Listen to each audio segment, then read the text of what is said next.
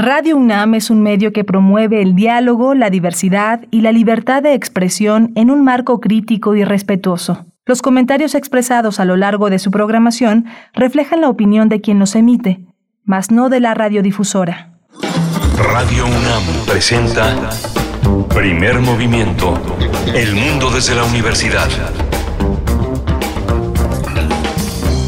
Miércoles 24 de noviembre de 2021. Bienvenidas, bienvenidos a Primer Movimiento a Radio Universidad. Ya son las 7 con 2 minutos de la mañana. Hoy miércoles iniciamos nuestra emisión del el día de hoy y saludamos, saludamos también a quienes se encuentran en cabina operando consola. Está Socorro Montes en los controles técnicos, Frida Saldívar en la producción ejecutiva, Violeta Berber en la asistencia de producción. Igualmente quien está allá en la cabina de Radio Universidad en Chihuahua y que nos permite llegar hasta ese estado de la República en el 105.3, el 106.9 y el 105.7. Saludos Chihuahua y bueno, mi compañero, por supuesto, mi compañero Miguel Ángel Quemain en la conducción de Primer Movimiento. ¿Cómo estás, Miguel Ángel? Hola Berenice, buenos días, buenos días a todos nuestros amigos, a nuestros amigos de la Radio Universidad de Chihuahua, allá en Ciudad Cuauhtémoc, Ciudad Juárez y la Ciudad de Chihuahua. Empezamos siempre muy temprano, los universitarios son los que rumbo a sus eh, actividades, que ya hay muchísimas actividades presenciales, sobre todo en muchas eh, escuelas privadas. En Chihuahua prenden su radio eh, habitualmente y escuchan la radio universitaria. Gracias por estar haciendo comunidad con nosotros. Hoy vamos a tener literatura para abrir este miércoles 23 24 de febrero. Vamos a hablar con la poeta Yolanda Segura. Ella es una poeta joven. Ella nació en 1989 y ahí presenta un libro, un libro que se llama Estancias, que por ahora tienen luz y se abren hacia el paisaje. Un libro lleno de humor, lleno de erotismo, lleno de inteligencia sobre las coordenadas del pensamiento. Ella es escritora, poeta, profesora, es maestra en letras latinoamericanas por la UNAM, es activista feminista y sobre todo es una disidente sexual en este en este libro lo muestra ampliamente.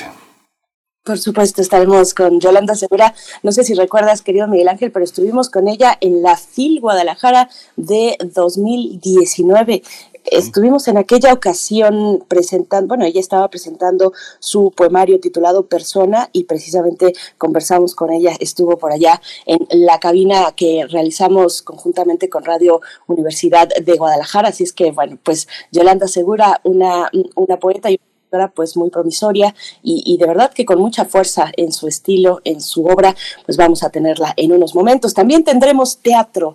Vamos a estar conversando con Abraham Vallejo, productor y protagonista de la obra titulada Solo el fin del mundo, una obra que eh, se lleva a cabo, que se realiza en el Foro Shakespeare en Ciudad de México y bueno, nos va a dar los detalles, los detalles de esta obra y también habrá por ahí algunos, algunos regalos, Miguel Ángel. Sí, vamos a hablar también con la doctora Concepción Compani, eh, vamos a hablar de la lengua, discriminación e identidad sexogenérica y el español en América Latina. La doctora eh, Concepción Compani es lingüista, investigadora y académica, es especialista en sintaxis histórica, filología y teoría del cambio gramatical, investigadora emérita de la UNAM y miembro de número en la Academia Mexicana de la Lengua y miembro también del Colegio Nacional, donde hoy tiene una actividad a las seis de la tarde muy, muy interesante y de eso vamos a hablar también.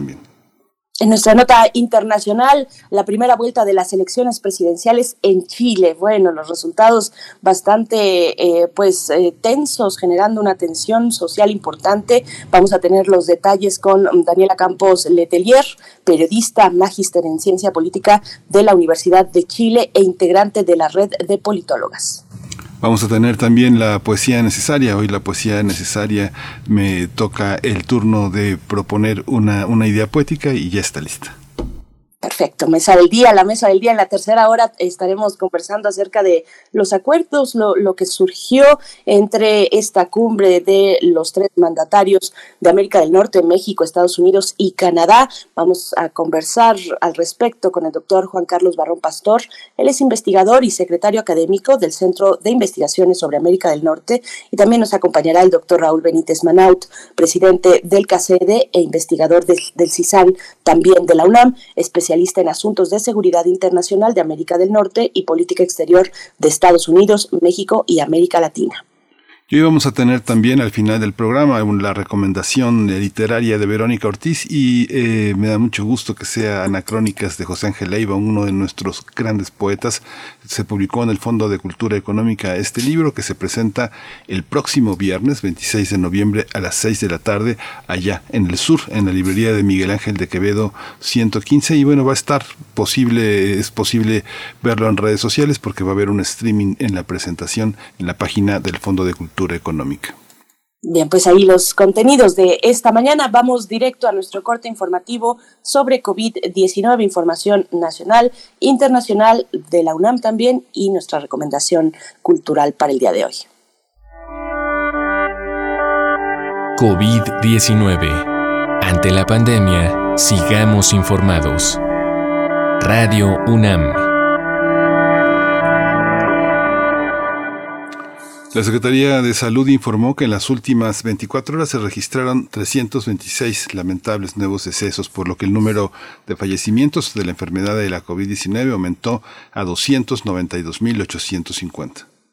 De acuerdo con el informe técnico ofrecido ayer por las autoridades sanitarias, en ese mismo periodo se registraron 3.698 nuevos contagios, por lo que los casos confirmados acumulados aumentaron a 3.867.976, mientras que las dosis de las diferentes vacunas aplicadas contra COVID-19 suman en México 131.191.713. Los casos activos estimados a nivel nacional por la Secretaría de Salud son 19.018. La Organización Mundial de la Salud, la OMS, alertó que de mantenerse la actual tendencia de contagios por coronavirus en Europa, los fallecimientos por COVID-19 podrían alcanzar la cifra de 700.000 de aquí a marzo. Hans Klusch, director de la OMS para Europa, dijo que para vivir con este virus y seguir con nuestra vida es necesario un enfoque que exceda la vacuna, es decir, recibir las dosis estándar y una de refuerzo si es ofrecida, el uso de mascarillas en interiores, la higiene de manos, ventilación de espacios y mantener la sana distancia o toser con el codo. En la UNAM eh, Información Universitaria, los expertos e investigadores eh, de nuestra casa de estudios presentaron la plataforma Apple Puma, desarrollada en el Laboratorio para la Simulación de Sistemas Complejos Adaptativos Chilam, de esa casa de estudios que permite elaborar modelos de predicción de riesgos epidemiológicos de SARS-CoV-2 para ayudar en la toma de decisiones.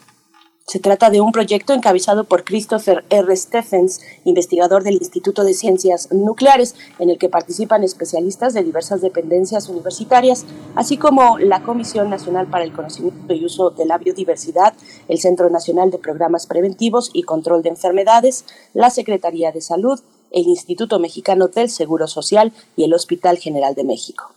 Hay que señalar también que esta herramienta no se limita a la epidemia por la COVID-19, sino que permite modelar diversos otros fenómenos epidemiológicos.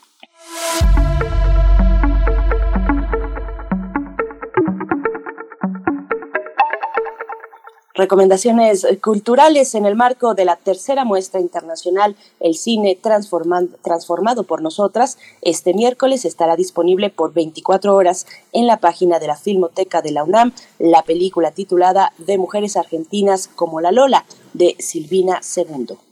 Esta muestra se realiza como parte de los 16 días de activismo contra la violencia hacia las mujeres y las niñas del 19 de noviembre al 9 de diciembre de este año. Eh, se puede ver en la página de la Filmoteca de la UNAM en el área de ciclos y el ciclo que corresponde es el, cicle, el, cine transformado por nosotras por supuesto, www.filmoteca.unam.mx y nosotros damos también nuestras coordenadas para ponernos en contacto, para hacer comunidad, para recibir sus comentarios en nuestras redes sociodigitales, arroba PMovimiento en Twitter y en Facebook, primer Movimiento UNAM. Nos vamos con música, los cafres a cargo de esta canción que se titula Sigo Caminando.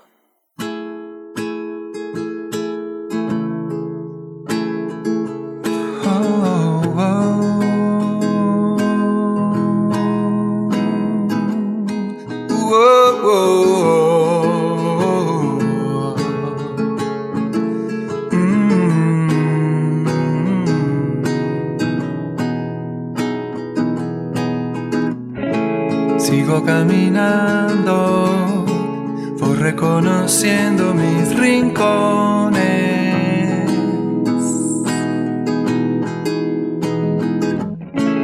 Busco tu reflejo, supe ser tu espejo y hoy ni sé que soy. Y aquel paraíso por el piso y enfrentándome.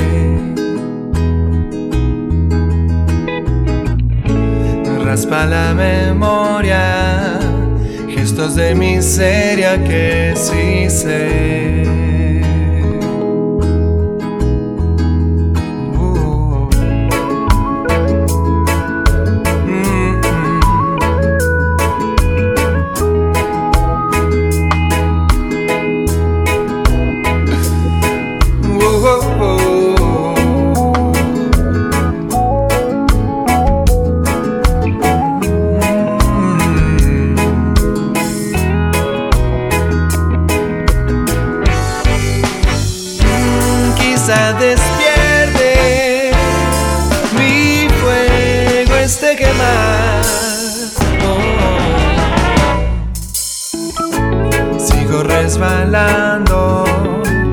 Busco sonriendo mi ilusión que vi.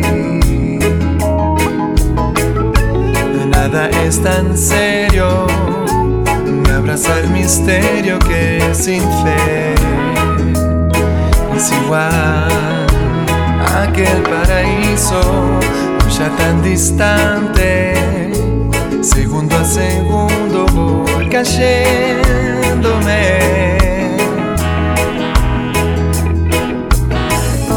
Sigo persiguiendo, insisto nutriéndome del sol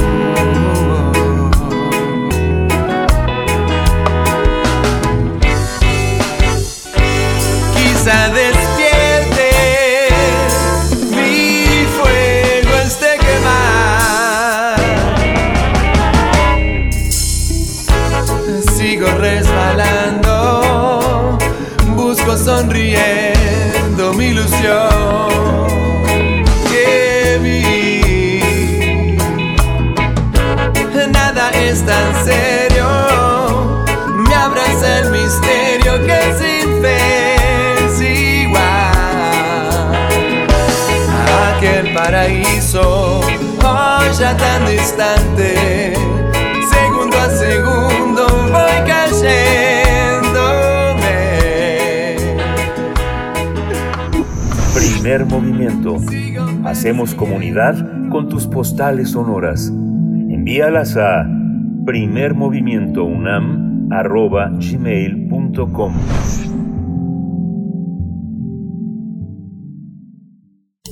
Toma nota y conoce nuestra recomendación literaria. Estancias que por ahora tienen luz y se abren hacia el paisaje de Yolanda Segura se basan en premisas como el norte es un sistema de pensamientos antes que una ubicación geográfica. Así que este poemario propone sobrepasar los límites fronterizos, es decir, las limitantes eh, eh, morales que se pretenden imponer en nuestra sociedad. La obra de Yolanda Segura es un canto a la libertad y a la afirmación del lesbianismo como postura política y poética que se plasma a través del lenguaje innovador. Esta obra no solo trata el tema de la libertad de elegir el amor, sino ejercer la posibilidad política de la sexualidad. Eh, es una lectura que invita a oponerse a formas tradicionales de comprensión a través de una revolución, de un cambio, de una innovación en el lenguaje que busca ampliar la visión sobre las relaciones, el erotismo y los cuerpos humanos. Yolanda Segura estudió la maestría en letras latinoamericanas en la UNAM. Además, sus poemas y artículos han sido publicados en diversos medios de comunicación. A propósito de este poemario, vamos a conversar con ella sobre la exploración del cuerpo, el erotismo y otros temas que tienen que ver con su libro. Nos acompaña esta mañana Yolanda Segura y es, eh, le doy la bienvenida. Muchas gracias Yolanda por estar con nosotros. Bienvenida. Hola Miguel Ángel, hola estoy muy contenta de estar aquí. Gracias por la invitación. Gracias Yolanda. Nosotros también, nosotros también, Yolanda Segura, pues bienvenida una vez más. Le comentaba hace unos momentos a mi compañero Miguel Ángel Quemain que tuvimos un encuentro contigo en la FIL Guadalajara de 2019. Estabas presentando Persona, eh, después le siguió serie de circunstancias posibles en torno a una mujer mexicana de clase trabajadora y bueno, ahora llegas con este poemario, eh, este poemario que se titula Estancias que por ahora tienen luz y se abren hacia el paisaje. ¿Cómo, cómo lo pensaste? ¿Cómo pensaste esta obra? Eh, ¿Con qué distancia o con qué cercanía o con qué ánimo también frente a las obras anteriores? sí, pues Fíjate que en realidad este es una revisión de un libro que ganó el premio Carmen en Alardín en 2017. Pero justamente el problema del, premio es que pues el, libro circuló muy poco, entonces decidimos con Palíndroma darle como este segundo aire, pero eh, de todas formas eh, creo que es muy chistoso porque en, en términos de orden este es el libro eh, que más recientemente escribí, es decir, los demás eh, se publicaron antes, pero más bien se publicaron antes y también los había escrito antes, ¿no? El, más nuevo es este, en efecto. Y fíjate que eh, algo que me pasó mucho en la escritura de estancias tiene que ver con eh, continuar un procedimiento que ya había estado trabajando en, en persona, por ejemplo, que es eh, de la investigación, ¿no? De, de seguir un tema y de investigarlo eh, por líneas que igual no sé a dónde me van a llevar, pero me terminan llevando como a la, a la composición de un libro, ¿no? Eh, la diferencia que yo pensaría entre estancias y todos los demás tiene que ver con que este tiene un tono a lo mejor mucho más personal, o sea, sigue manteniendo el, el asunto investigativo, pero está combinado con experiencias a lo mejor mucho más cercanas que, por ejemplo, lo que hay en persona, donde sí hay eh, más una investigación que otra cosa. Hay una idea también en el libro. El libro hace una pausa al final, eh, que es una pausa que es una continuidad, una, un cuestionamiento de eso que llamas parejocentrismo, la pareja, la dualidad como una eh, como un paradigma en el que nos hemos movido desde esta idea de Adán y Eva, de la Virgen María y José, en fin, hay una serie de parejas que no que parece que nos que nos centrifugan hacia esa unidad ¿Cómo renunciar al parejocentrismo, dices, y al amor romántico? ¿Cómo no dejar de lado la ternura y al mismo tiempo reinventar nuestros vínculos sin estar obligados a que el amor sea para siempre o estar juntos para siempre? ¿Cómo lo ves? ¿Cómo lo observas? ¿Nos lo explicas? Creo que es justo la pregunta, ¿no? O sea, y es la pregunta que articula todo el libro en, en el sentido de si por un lado reconocemos eh, todas las violencias que están implícitas en la, en la idea de amor romántico, en la idea de amor como lo conocemos, que además eh, tiene un, un matiz heterosexual y que además está ampliamente ligado como, como a la, al sostenimiento del capitalismo, ¿no? O sea, pensando en que es esa estructura de la pareja la que después deriva en matrimonio, la que después deriva en familia, la que implica un trabajo de cuidados y además un digamos, como toda la idea de, las herencias que implica el capitalismo, ¿no? Y de la propiedad privada. Entonces, eh, por un lado está el reconocer todas esas cosas y por el otro está la intención o la o la vocación de, de, de, de buscar eh, modos de afecto y modos de compañía, ¿no? Entonces creo que eh, un poco la, la, la pregunta va por ahí, ¿cómo nos deshacemos de esa estructura pero eh, ponemos otra cosa en su sitio y, y, otra cosa que sea mucho más luminosa, mucho más generosa y eh, que permita también como como esta esa posibilidad de enfrentar precisamente las las reglas del capitalismo que son cada vez más atroces, ¿no? Entonces creo que creo que es, es esa eh, esa complicación, esa contradicción. Ayer estaba eh, leyendo a Luciana Pecker en un artículo que justo decía que el, asunto de los feminismos es que también estaba implicando una crisis de eh, la idea de pareja y que eso eh, no o sea, digamos, quitando el, el em, juicio moral que puede haber ante la palabra crisis, o sea que es justo la oportunidad de repensar esos vínculos y de repensar qué posición ocupamos ante esos vínculos. Entonces creo que es eh, una pregunta que está ahí muy en el aire para muchos de nosotros. Es un libro de, posturas políticas frente, frente a la pareja, frente al amor, a, los tipos diversos de, amarse y de encontrarse. Hay también cuestionamientos. Y, te pregunto, Yolanda, si del tiempo que, escribiste este libro a este relanzamiento, ¿Encontraste cambios en tu propio pensamiento, en tu propia postura o tal vez fortaleciste algunas otras ideas que se fueron pues germinando en aquel momento y que ahora pues encuentran una posición eh, pues mucho más arraigada en ti? Sí, muchísimos. Eh, creo que para empezar el, el asunto de, eh, bueno, incluso hay cosas que están ahí puestas como una certeza, pero que en realidad para mí son dudas constantes, ¿no? O sea, como eh, están en forma de, de, certeza, pero pero no es nada que tenga resuelto.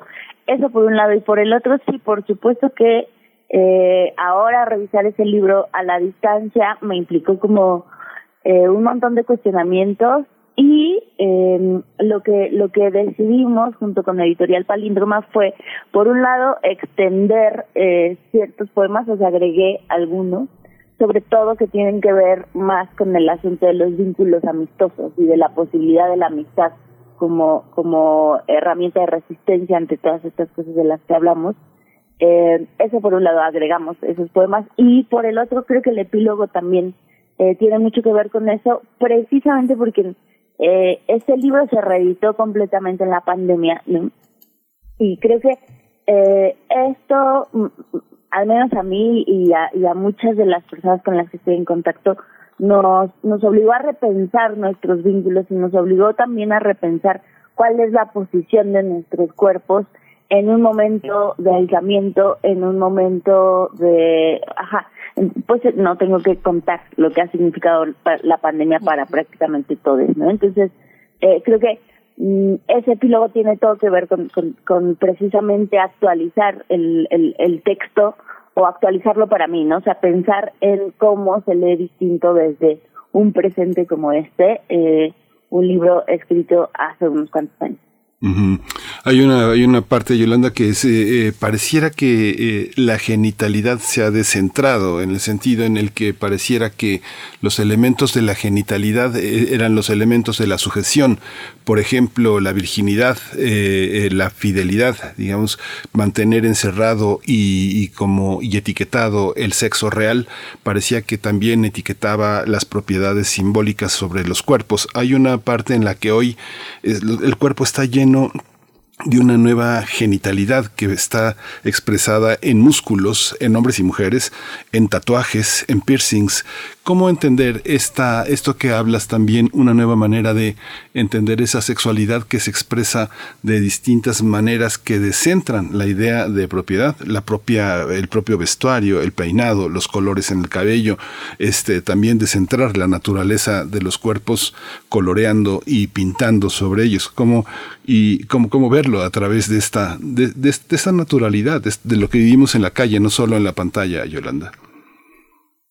Sí, creo que eh, más allá de pensarlo como, como nueva genitalidad, creo que lo, lo pensaría en, en, el sentido de una, eh, nueva sensualidad o una sensualidad distinta que tiene que ver eh, a lo mejor un poco con algo que, que, que, también sigue siendo problema o, me resulta problemático si lo pensamos en términos neoliberales, ¿no? Pero el, el asunto del, de la individualización, de la expresión individual, ¿no? Entonces creo que tiene que ver con eso, por un lado, y también en el caso específico de las mujeres, eh, yo, yo creería que tiene que ver con dejar precisamente de responder esos mandatos de los que tú estás hablando, ¿no? De la, de la fidelidad, de la virginidad, y no solo de eso, sino de la apariencia, de dejar de responder a cómo se supone que tiene que verse una mujer, ¿no?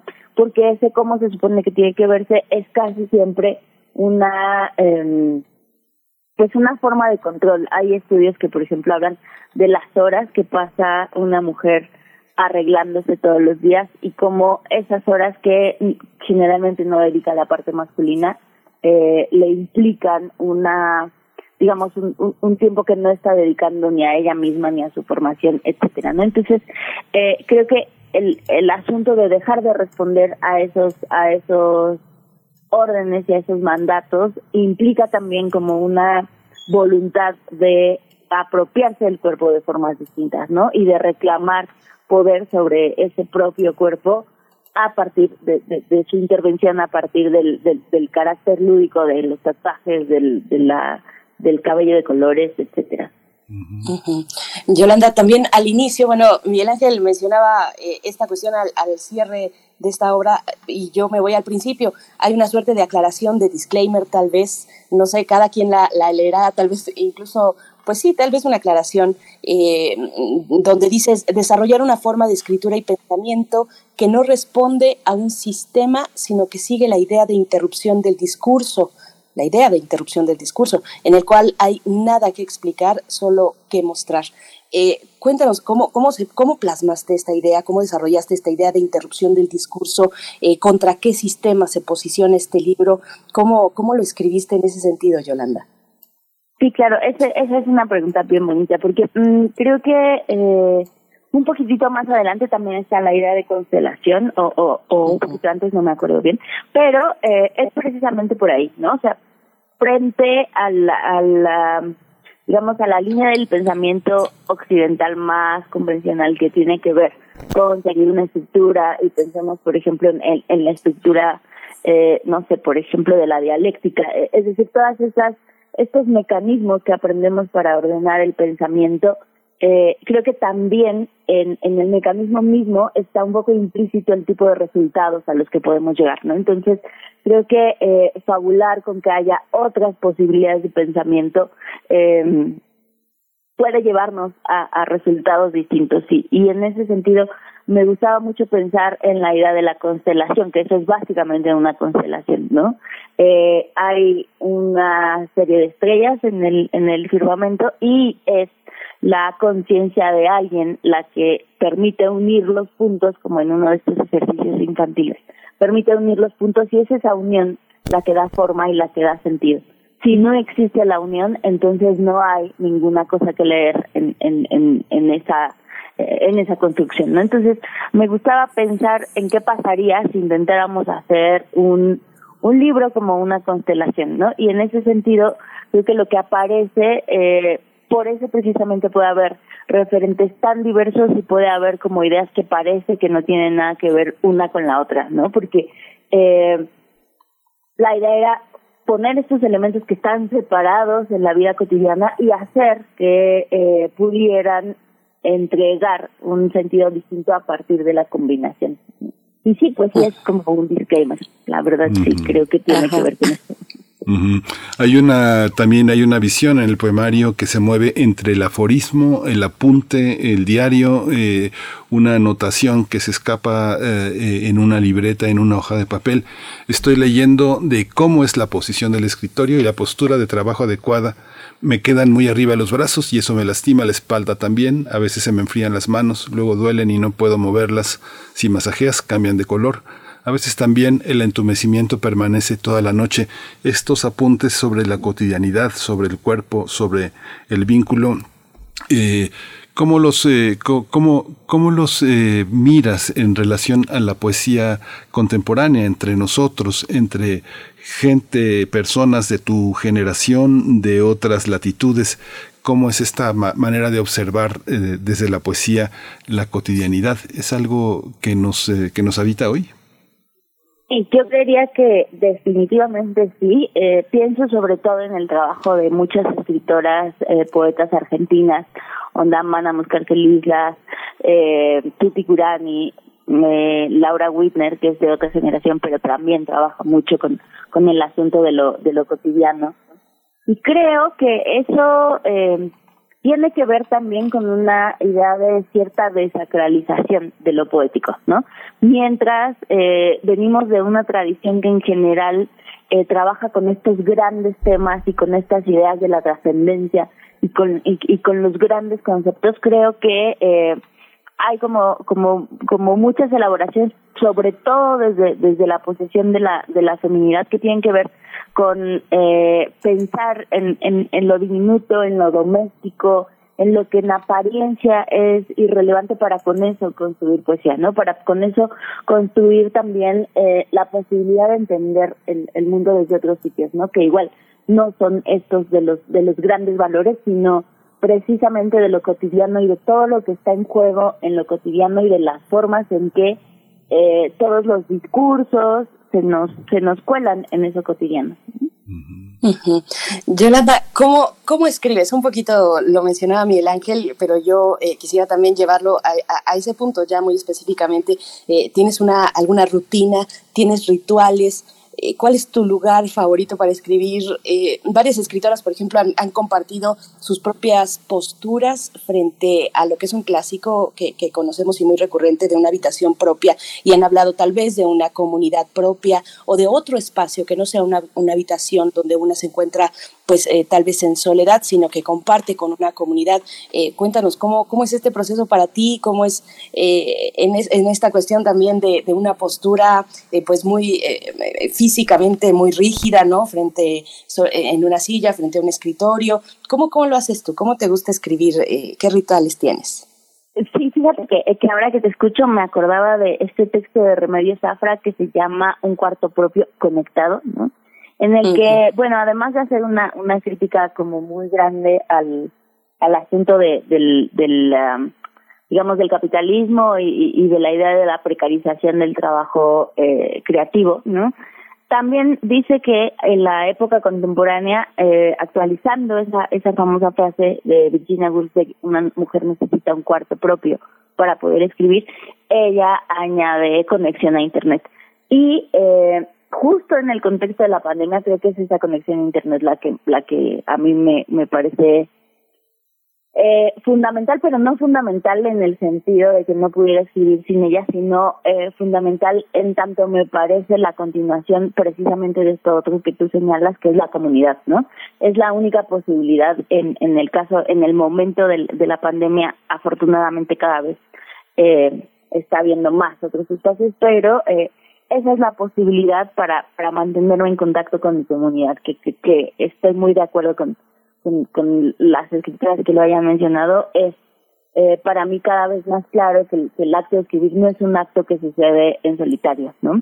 Y no es, eh, por más que una se siente frente a la computadora y ahí en ese proceso esté sola, que siempre el diálogo y siempre el, compartir con otras lo que hace que, que, que la escritura valga la pena, ¿no? Entonces, es eso y respecto a, a rutinas digamos la verdad es que tengo mm, como como una serie de, de, trabajos y actividades bastante caóticas entonces me cuesta mucho sostener una rutina pero lo que lo que sí es cierto es que en cuanto hay eh, digamos una idea creo que lo más importante es seguirla no y seguirla con, con disciplina. Le escuchaba a le, le, leía a Siri desde el otro día que eh, hay pocas cosas que son tan celosas como, como la escritura, ella hablaba concretamente de la novela, ¿no? Pero decía que el, el asunto de, eh, de escribir implica que le tienes que dedicar tiempo prácticamente todos los días y si no es muy difícil que fluya y creo que creo que para mí eso es, es cierto, ¿no? Supongo que habrá quienes les funcione de manera distinta, pero para mí sí el, el acto de escribir tiene que ser un acto bastante frecuente como para obtener eh, ciertos resultados. Hay una parte, Yolanda, que la industria editorial, la propio, el propio periodismo cultural, eh, la, este, el sentido de la organización de actividades culturales, apenas eh, está, estamos entendiendo eh, si es que existe una literatura femenina y de pronto llega con toda su fuerza un mundo queer, un mundo, este, un mundo de una enorme diversidad sexual que tiene muchísimas etiquetas, plus y plus y plus y muchas formas. Tú te has eh, tratado de desmarcar de estas etiquetas y te has colocado como una disidente sexual. Sin embargo, hay una observación sobre tu poesía que tiene que ver con el amor entre mujeres. Hay una manera distinta de enfrentar esa afectividad que se salga de las, eh, de las dicotomías eh, de propiedad, de conyugalidad, de amor eterno, en, el, en esta visión de, del amor entre mujeres. ¿Qué mujeres se aman? ¿Qué mujeres han decidido alzar la voz y decir que se aman? ¿Cómo, ¿Cómo se enfrenta a esa visión? ¿Cómo lo observas a tu alrededor? Claro, pues justo eh, lo conecto con la primera parte de tu pregunta en, en, en el asunto del eh, digamos, esta irrupción de voces, eh, de voces femeninas y de voces queer y de la disidencia sexual en la literatura. Y creo que eh, parte del, del asunto tiene que ver con que estas escrituras han existido desde siempre, solo que han eh, eh, estado completamente invisibilizadas, ¿no? Entonces creo que para mí es importante, por un lado, como perfectamente señalas, rehuir de las etiquetas, y por el otro, tampoco, eh, tampoco poco eh, obviar, digamos, eh, las diferencias de posicionamiento que implica encarnar un cuerpo de la disidencia sexual, ¿no? Entonces, creo que es, es, es una es una mm, dinámica compleja y es una gestión compleja que no se termina nunca porque eh, de entrada ah, creo que creo que me tardé por ejemplo en, en publicar y que circulara de esta manera un libro que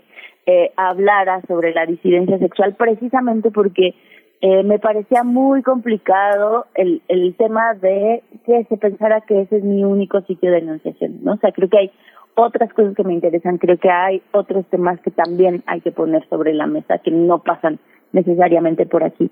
Pero, eh, pero, pero al mismo tiempo sí quería eh, marcar claramente esa, esa posición política. Entonces creo que es, es, es siempre compleja esa eh, esa dicotomía y, y, y volviendo pues a eso a, a, las mujeres que se llaman creo que hay en efecto una historia como te digo larguísima y una historia absolutamente invisibilizada no y creo que eh, uno de los grandes retos tiene que ver precisamente con cómo en el presente eh, nos deshacemos de los códigos eh, de los códigos de los que estabas hablando, de los códigos de fidelidad, de amor eterno, etcétera.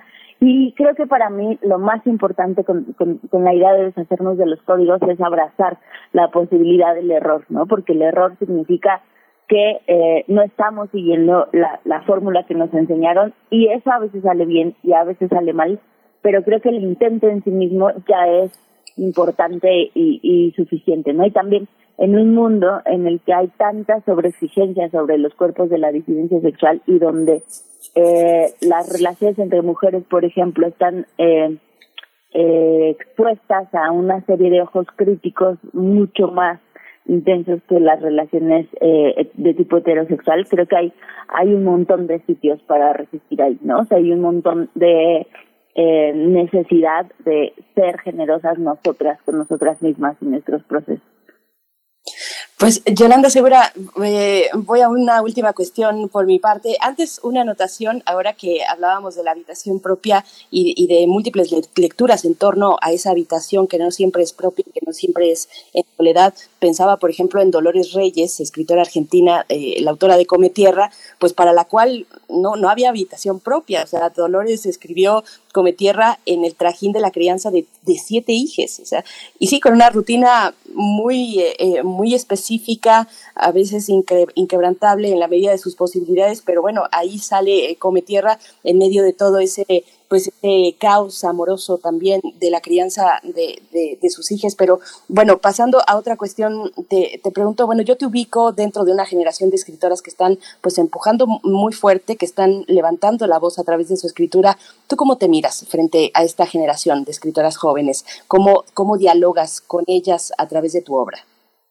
Eh, creo que, ah, bueno, me quedé pensando primero en, en, Dolores y, y, claro, me acuerdo también que cuando cuando eh, hubo toda esta discusión hace que será más o menos un par de años sobre sobre la piratería y los derechos de autor y etcétera, Dolores Reyes justo contó que eh, había gente para quien los los derechos de autor no eran importantes, pero que a ella los derechos de autor por su libro de Come Tierra le habían permitido comprarse una lavadora, ¿no? Eh, así de diferentes pueden ser las circunstancias en, en, las que las mujeres escribimos. Y, y, y, por ejemplo, pues yo no dejo de obviar que es un enorme privilegio tener esta habitación para mí sola y además es un privilegio, digamos, que no ha estado, eh, no ha estado dado, ¿no? Eh, eh, creo que eh, tengo la dicha, la fortuna de ser la primera mujer de mi familia que lo logra, ¿no? Entonces, eh, creo que eso, eso por un lado. Y, y por el otro, eh, de, del otro que me preguntabas que se me acaba de ir la onda, pues, ¿cómo, cómo te ubicas tú frente a esta generación ah. donde yo te identifico ahí en esa generación de escritoras jóvenes? ¿Cómo dialogas con ellas? ¿Hacia dónde va? Por supuesto, ¿cómo dialogas a través de tu texto, no? ¿Hacia dónde está yendo eh, esta, esta literatura, este boom de escritoras jóvenes en México y, y en la región? Claro, fíjate que eh, me emociona mucho pertenecer a este, a este grupo de escritoras. Eh, porque hay muchas eh, escrituras que me emocionan, muchas escrituras que me parecen eh, absolutamente interesantes e imprescindibles para pensar eh, nuestro presente, ¿no? Eh, y creo que lo que lo que nos ha pasado a muchas es esta sensación de no estamos solas, podemos acompañarnos y también que creo que es algo que, que, que ha sido una lucha constante dentro de los feminismos, como trabajar seriamente en la idea de competencia entre mujeres, ¿no? Y, y, y yo podría pensar que en el presente esa competencia entre entre nosotras, entre, entre prácticamente todas las, las escritoras de mi generación, no está, no está ya tan presente, ¿no? Y, y, y, y, y eso nos ha permitido también eh, ser mucho más generosas entre nosotras y ser también eh, críticas en, en un sentido eh, también luminosos, ¿no? Entonces creo que lo que más valoro y lo que más me importa en, en este momento es sí pertenecer a esa a esa comunidad de la que hablas y a, y a, comunidad que se está transformando todo el tiempo y que está, eh, yo pensaría que está como intentando hablar de cosas de las que no se había hablado tan, tanto antes de, de, de maneras distintas también. No sé, estoy pensando, por ejemplo, en, en este momento en el que se está cuestionando mucho la idea de maternidad, por decir alguna cosa, y no solo la idea de maternidad, sino la idealización de la maternidad y también la obligatoriedad de, eso, ¿no? Que, que creo que eh, si bien desde los feminismos es algo que se ha cuestionado desde hace mucho tiempo, en la literatura es algo que se había abordado más o menos poco, concretamente en la literatura mexicana, ¿no? Entonces creo que ese tipo de temas y ese tipo de cosas de las que estamos eh, intentando pensar eh, están posibilitadas precisamente por una eh, una comunidad y también por una gran apertura que, que, que yo veo en, en, en, las comunidades lectoras, ¿no? O sea, creo que eh, hay, hay muchos movimientos que están sucediendo ahí en el lado de eh, las cosas que a las personas les interesa leer, las cosas que, que les interesa como, como pensar o a las que les interesa acercarse, que creo que está siendo eh, un momento de transformación bien interesante. Hay una parte, Yolanda, también que me, interesa mucho preguntarte, porque hoy, hoy voy a dedicar la poesía necesaria de esta edición de primer movimiento a leer uno de tus poemas, más bien dos pequeños más, pero hay uno que me llama muchísimo la atención, que es eh, la eh, recuerdo la vez en, de la juguetería, el pasillo de las Barbies, y pienso en cómo hay una memoria de la infancia. Pienso en las Barbies porque, bueno, yo veo muchas cosas con un par de niñas que están entre los 7 y los 5 años, 6 años, y, y veo cómo observan Ladybug, observo cómo ven las superpoderosas, observo cómo ven las ligas de los héroes, y observo cómo ven a Barbie, cómo, cómo sobreviven esos, esos recuerdos ahora que tú lo colocas como un pasaje, un pasaje, un ritual, un pasaje en el que lo que se eh, eh, enmarca allí es una, una mujer que se le ponen eh, de color rojo las mejillas, el rojo en ella. ¿Cómo entender esa sexualidad que está atravesando de una manera tan anárquica, tan arbitraria el mundo infantil de las niñas, sobre todo de las niñas? ¿Cómo lo observas? es una pregunta súper compleja porque, porque en efecto eh, es a partir de los dispositivos del juego donde se configuran también nuestras formas de entender eh, el mundo y de entender concretamente las relaciones, ¿no? O sea, creo que eh, sí se ha hablado muchísimo, por ejemplo, de cómo el tipo de juguetes a los que las niñas eh, ten, tienen acceso o tendían a tener acceso. Quiero creer que es algo que va cambiando un poco conforme pasa el tiempo, ¿no? Pero eh, el asunto de que, la mayoría de los juguetes tenían que ver con realizar trabajos de cuidado, es decir, jugar a la comidita, jugar a las muñecas, etcétera. Y eh, la Barbie, si bien implicaba un asunto absolutamente eh, complejo y, y atroz de, de hipersexualización, ¿no?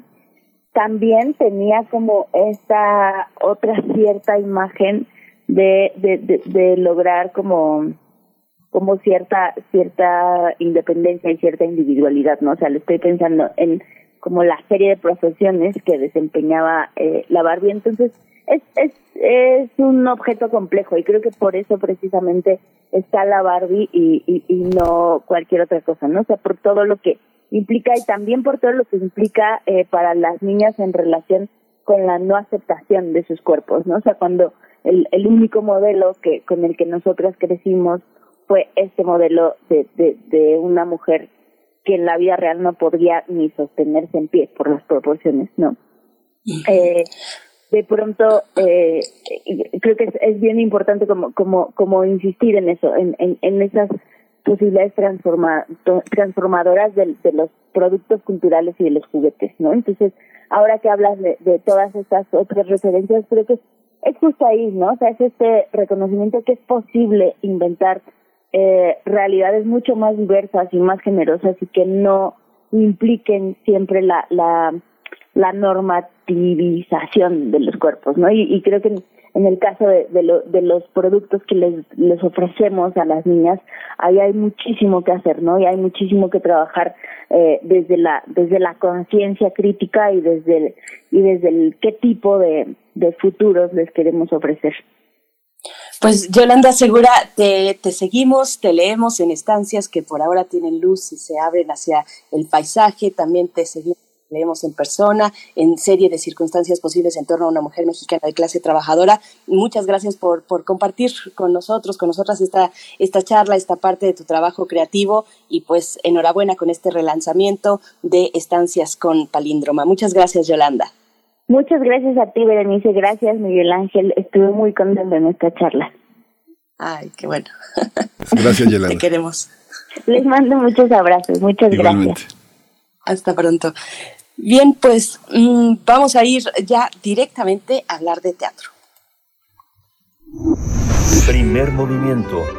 Hacemos comunidad en la sana distancia.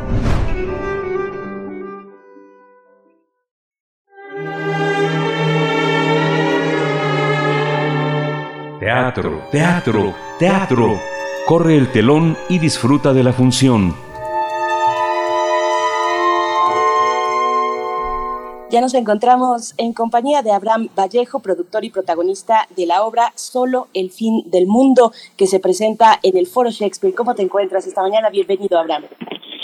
Hola, muy buenos días. Muy bien, muchas gracias. Gracias por el espacio. Gracias, Abraham. Cuéntanos eh, justamente de esta, de esta, de esta obra. ¿Cuál es la propuesta? Eh, ¿Cuál es eh, eh la idea de, de, dirección y de pensar este, este proyecto? Este proyecto surge hace unos años y es un texto de los contemporáneos clásicos franceses, escrito por Jean-Louis Lagarde en 1990 y bajo la dirección de Carla Cantú aborda una historia muy sensible, que es la historia de Louis, que regresa al seno familiar para contar una historia muy importante antes de eh, una historia muy importante en su vida. Y, pero hay que hacer mención que eh, este personaje ya no vivía con la familia desde hace por 17 años. Entonces es un reencuentro con la familia donde se exploran las tensiones familiares de una manera muy, muy, muy orgánica. Y la propuesta de dirección que hace Carla Cantú es una, una es algo muy eh, virtuoso porque trabaja desde lo más útil de eh, exponiendo al actor en su trabajo creativo. Abraham Vallejo, háblanos un poquito más del, del argumento de esta obra. Eh, Luis eh, es un personaje que es un joven escritor eh, que tiene 34 años y que ha estado autoexiliado de su de su de su seno familiar en busca de una vida que él ha decidido buscar tenemos que tener en claro que en la época que el autor escribe esta obra es cuando sucede toda la pandemia del VIH-Sida a nivel mundial, finales de los 80, principios de los 90.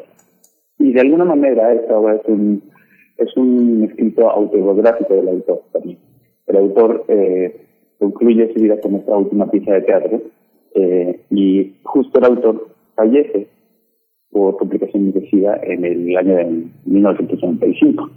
Entonces, esta puesta en escena eh, aborda la visita de Louis a casa para visitar a su familia, para compartir esta noticia, pero en este en esa visita, el mismo, eh, el mismo encuentro no permite que esta noticia se permita dar, y entonces eh, se encuentran más bien los no te quiero que no se dijeron durante tantos años, la ausencia del personaje, eh, todos los, los otros personajes, la hermana, la madre, el hermano, han querido escribir en estos años en los que el otro personaje aparentemente no ha, no ha estado presente, pero bueno, es la idea de los que se van y los que se quedan en, en, la familia, ¿no?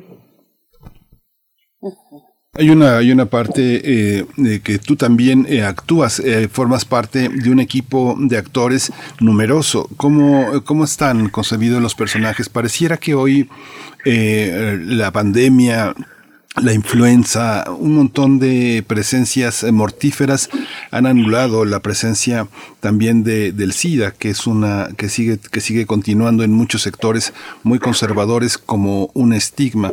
Cómo repartir esa responsabilidad y esa visión de la enfermedad en, entre los amigos y la familia es parte de lo que tiene esta obra como eje. Eh, eh, cuéntanos también un poco cómo, cómo te colocas frente a los demás personajes, Abraham.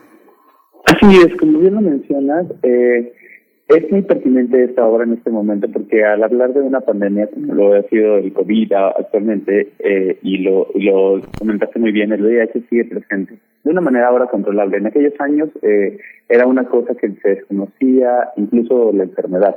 Y poco a poco se ha ido avanzando, este, incluso para tener un control de ella. Y a antes era una sentencia de muerte, ahora ya no lo es, porque se puede tener un tratamiento y se puede cuidar. Eh, relacionándolo al, grupo de actores eh, y el equipo creativo, es consolidar un equipo creativo bastante, bastante maravilloso. En la escena compartimos con Emilio Pardo, eh, Florencia Ríos, Etibeles y Hernández, que son grandes compañeros de, escena, y en la parte de la dirección está Carla Cantín, y en los creativos está Patricia Gutiérrez, Libertad Mardel, Enrique Gil, que ha hecho una composición musical maravillosa. La verdad es que ese proyecto está digamos, lo bendecido por toda la eh, apuesta creativa de todos los generosos actores creativos que están participando en ella. Abraham, y háblanos un poco también de, compártenos un poco ese, ese sentir eh, de emoción, supongo yo, de regresar a los escenarios presencialmente. ¿Qué ha implicado para ustedes como equipo? ¿Qué implicó la pandemia y ahora esta posibilidad de presentarse en el Foro Shakespeare? Estarán hasta el 2 de diciembre, pero bueno, ahorita vamos a los detalles más de, eh, de ubicación, de coordenadas de esta obra, pero, pero ese sentir frente a la pandemia y este regreso, Abraham. Así es, Berenice. No, ha sido maravilloso para nosotros regresar a nuestro quehacer, regresar a las actividades presenciales. Ha sido una fortuna, es un respiro y los invitamos a la, a la gente que pueda ir. Eh, se están tomando medidas de prevención para que puedan tener una experiencia escénica. Justo hablamos de la experiencia escénica como el hecho de que la persona, desde que decide salir al teatro, organizar su vida para ir al teatro, vivir la obra, terminar la obra y regresar a su casa, eso es lo que implica la experiencia escénica. Y para nosotros es incluso todo eso. Eso y desde el día que preparas todo para llegar a ese, a ese momento de compartir la historia que estamos contando a través del escenario. Y nos sentimos muy afortunados, muy felices de tener la oportunidad de compartir esta, esta ficción que habla de una realidad muy contundente. Podría ser muy cruda, pero también el autor aborda el tema con cierto humor negro, como bien pasa en todas las familias en las familias hay acuerdos, desacuerdos, encuentros y desencuentros. Y eso lo plantea esta obra de una manera muy magistral. Y por, eh, por último, Abraham, hay una, eh, también hay un aspecto en esta, en participar como grupo eh, miércoles y jueves en el Foro Shakespeare.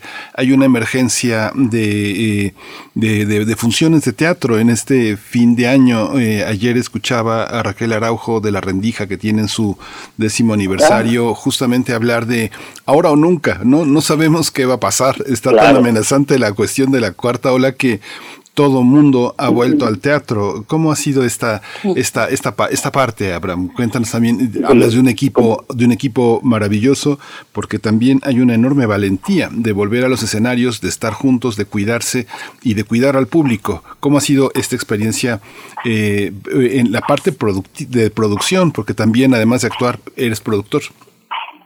Sí, mira, qué buena frase que me ahora o nunca y es eso, nunca sabemos cuándo va a ser el último día que veamos a un compañero, a un familiar, a un ser querido.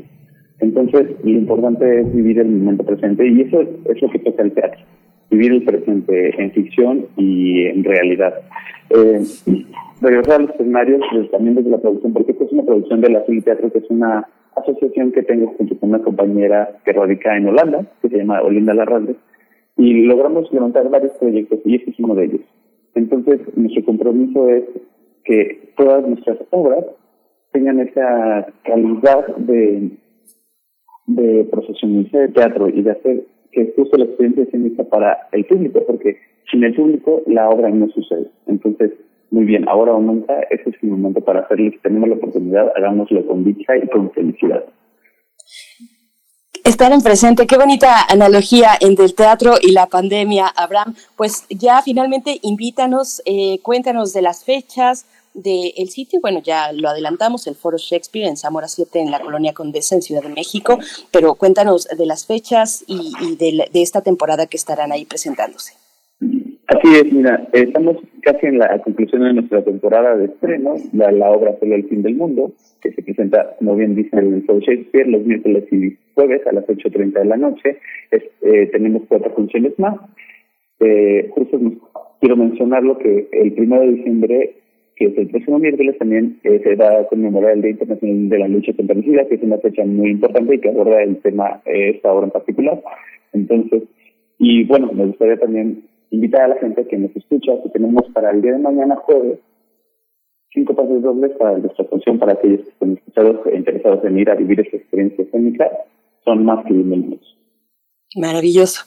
Pues bueno, comentar que estos cinco pases dobles se van a través de una publicación que nosotros tenemos en primer movimiento ya en nuestra cuenta de Twitter, arroba PMovimiento. Ahí tienen que responder a la pregunta ¿cuántos años festeja el Foro Shakespeare este 2021? ¿Cuántos años de vida tiene este espacio pues tan importante para el teatro independiente? Ubiquen esa publicación y coméntenos ahí. Los primeros cinco, las primeras cinco personas que comenten se llevan sus pases dobles para el día de mañana, la función jueves 25 de noviembre a las 8.30 pero deben presentarse desde 7.30, entre 7.30 y 8 de la noche en taquilla con identificación oficial. Así es que ahí está esta, eh, pues esta invitación y agradecemos mucho a Abraham Vallejo tu participación y, tu invitación a, a disfrutar solo el fin del mundo en el Teatro Shakespeare. Hasta pronto.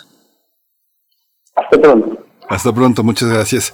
Pues ya con esto despedimos también la Radio Universidad de Chihuahua. Nos encontramos mañana de 6 a 7 de la mañana, de 7 a 8 en el, horario de la Ciudad de México.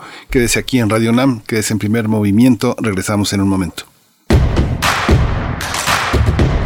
Síguenos en redes sociales. Encuéntranos en Facebook como Primer Movimiento y en Twitter como arroba PMovimiento. Hagamos comunidad.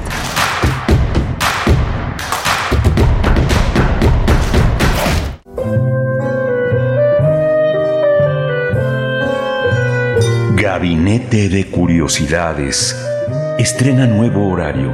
Todos los sábados a las 5.30 de la tarde por el 96.1 de FM o en radio.unam.mx y explora con Frida Rebontulet y sus almas hertzianas las sonoridades extrañas, antiguas o poco conocidas que las sombras del tiempo nos han dejado. Únete a esta expedición que lleva ya seis años al aire. Radio UNAM, Experiencia Sonora. Vamos a tomar las ondas con la misma energía con que tomamos las calles.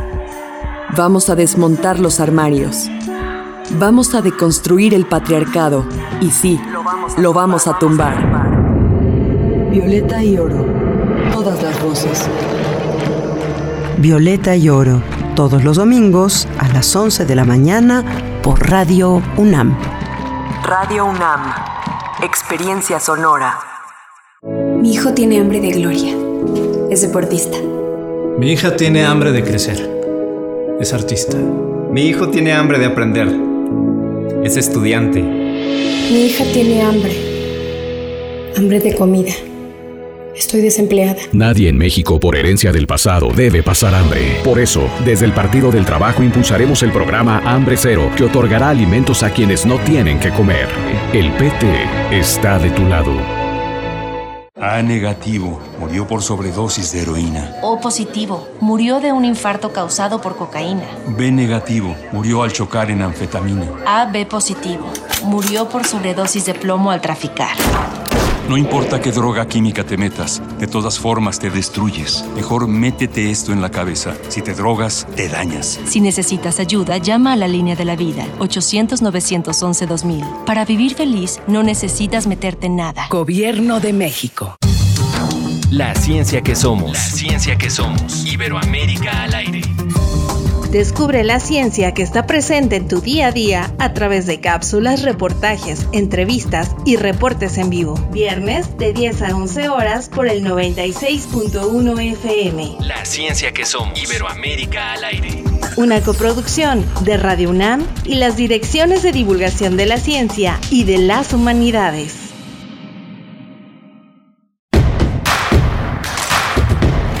Encuentra la música de primer movimiento día a día en el Spotify de Radio UNAM y agréganos a tus favoritos.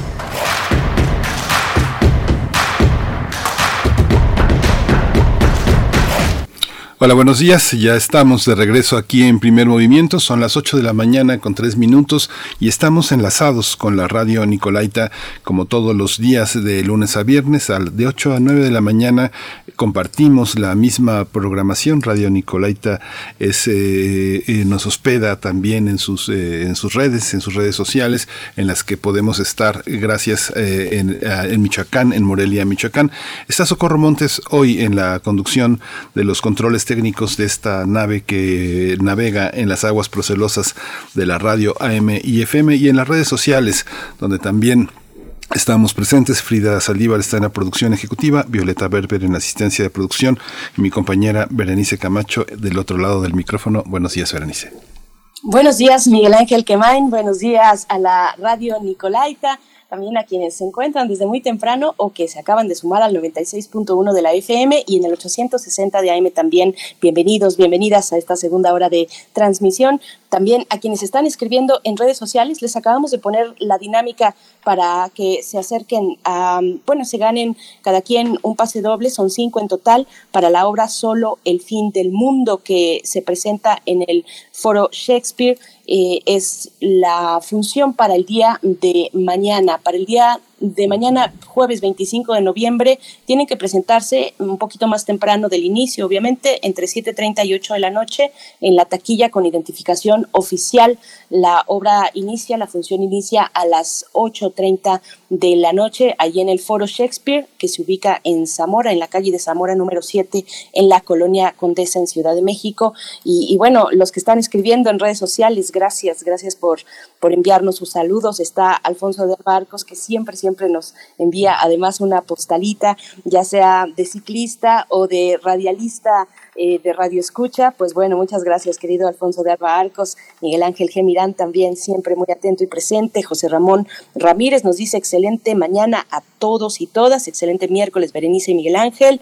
Y, y bueno, mm, también por acá nos dice Flechador del Sol, buen día después de conocer el decreto que aplasta los derechos de comunidades y pueblos originarios, entre otras situaciones más, no es seguridad nacional, es abuso de poder, es hacer las cosas con impunidad, nos dice Flechador del Sol. Gracias por compartir, querido Flechador. Eduardo Mendoza está por acá, Osomatli también.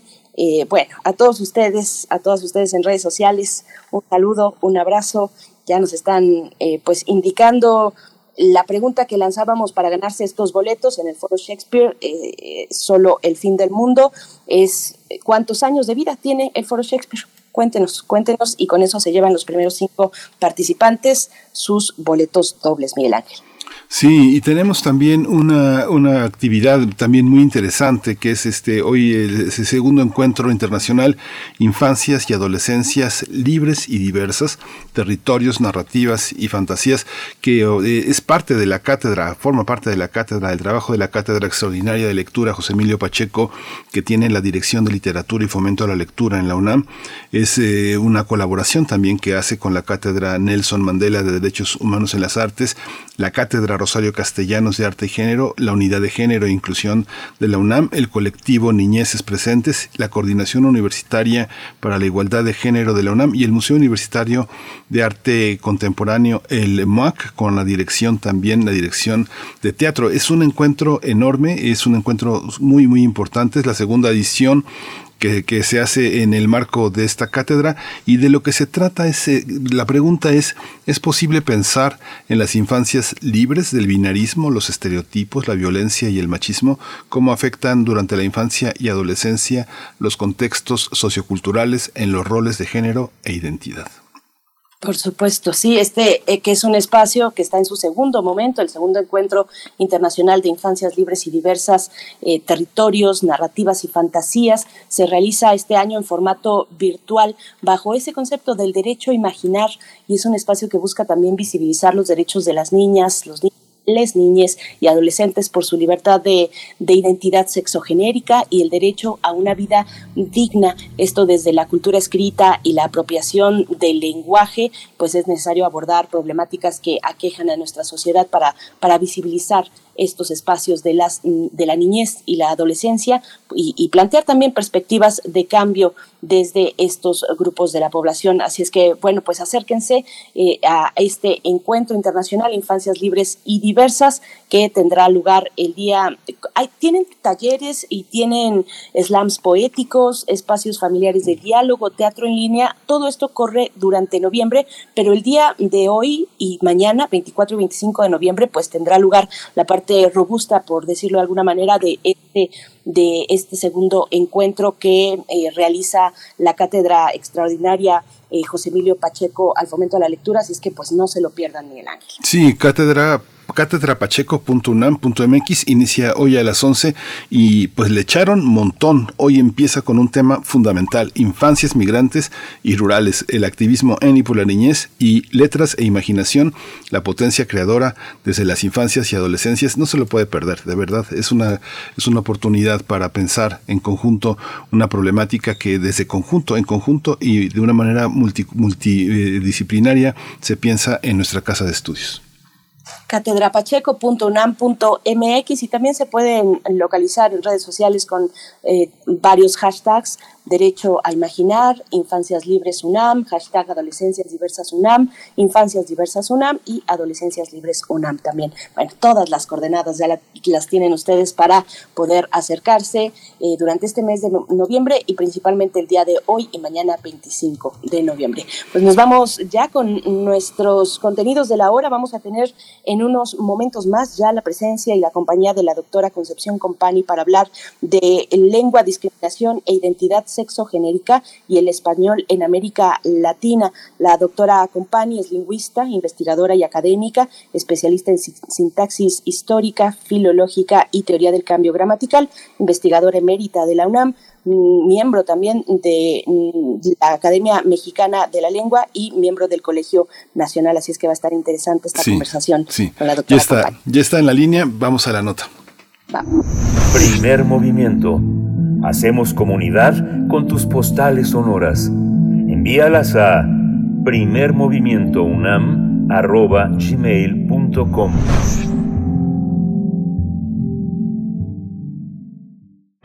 Nota del día. Este 24 de noviembre, eh, eh, la lengua, discriminación e identidades sexogenéricas es la mesa que coordina la lingüista y filóloga Concepción Compani, Compani, miembro del Colegio Nacional. Esta mesa de diálogo se realizará en sistema híbrido. De manera presencial, el acceso será libre para el público, pero el aforo estará limitado a las primeras 120 personas que lleguen. Cabe señalar que será obligatorio el uso de cubrebocas y el evento dará inicio a las 17 horas. A su vez, quienes no puedan asistir, este evento se transmitirá en vivo a través de las plataformas digitales del Colegio Nacional. Sí, eh, eh, aunque en diversas ocasiones el Colegio Nacional ha reflexionado sobre la diversidad sexual, en esta ocasión participarán diversos protagonistas que plantearán la necesidad de abrir el diálogo en torno a las conexiones y las fronteras en el terreno de la discriminación hacia las minorías sexuales a partir del lenguaje. También destacamos que el próximo domingo 28 de noviembre, en la Feria Internacional del Libro de Guadalajara 2021, la lingüista mexicana Concepción Compani Compani presentará su más reciente obra, titulada El español en América, de lengua de conquista a lengua patrimonial. Esta obra está dedicada a la lengua española en América debido a que el autor expone cómo el español pasó de ser una lengua de conquista a una lengua patrimonial. Vamos a conversar con ella también sobre estos temas y hoy está con nosotros ya en la línea eh, Concepción Company Company. Doctora, muchas gracias por estar aquí con nosotros. Bienvenida. Muchísimas gracias, un gusto Miguel Ángel y Berenice eh, estar con ustedes de nuevo. Eh, muchísimas gracias a Radio UNAM por el interés en los trabajos del Colegio Nacional. Gracias. Al contrario, doctora Concepción Compani, bienvenida. Pues iniciamos esta charla eh, a manera pues de antesala, de preámbulo para lo que ocurrirá esta tarde eh, de noviembre, 24 de noviembre. ¿Cuál es, ¿Cuál es la relación entre lengua, discriminación e identidades sexogenéricas, doctora? Eh, vamos a... lo primero que tengo que decir es que los protagonistas de esta tarde, pues mm, no soy yo, es eh, tres eh, invitados que tenemos, que son Antonio Bertrán Rodríguez, periodista cultural, autodenominado periodista jotocultural, que hasta hace poco tenía una columna en Reforma de nosotros los Jotos, y es un periodista eh, especializado en periodismo LGBTIQ+, que es más lo que se acumule en identidades posibles diversas, eh, autor de varios libros como Chulos y Coquetones, en entrevistas muy, muy bien hechas.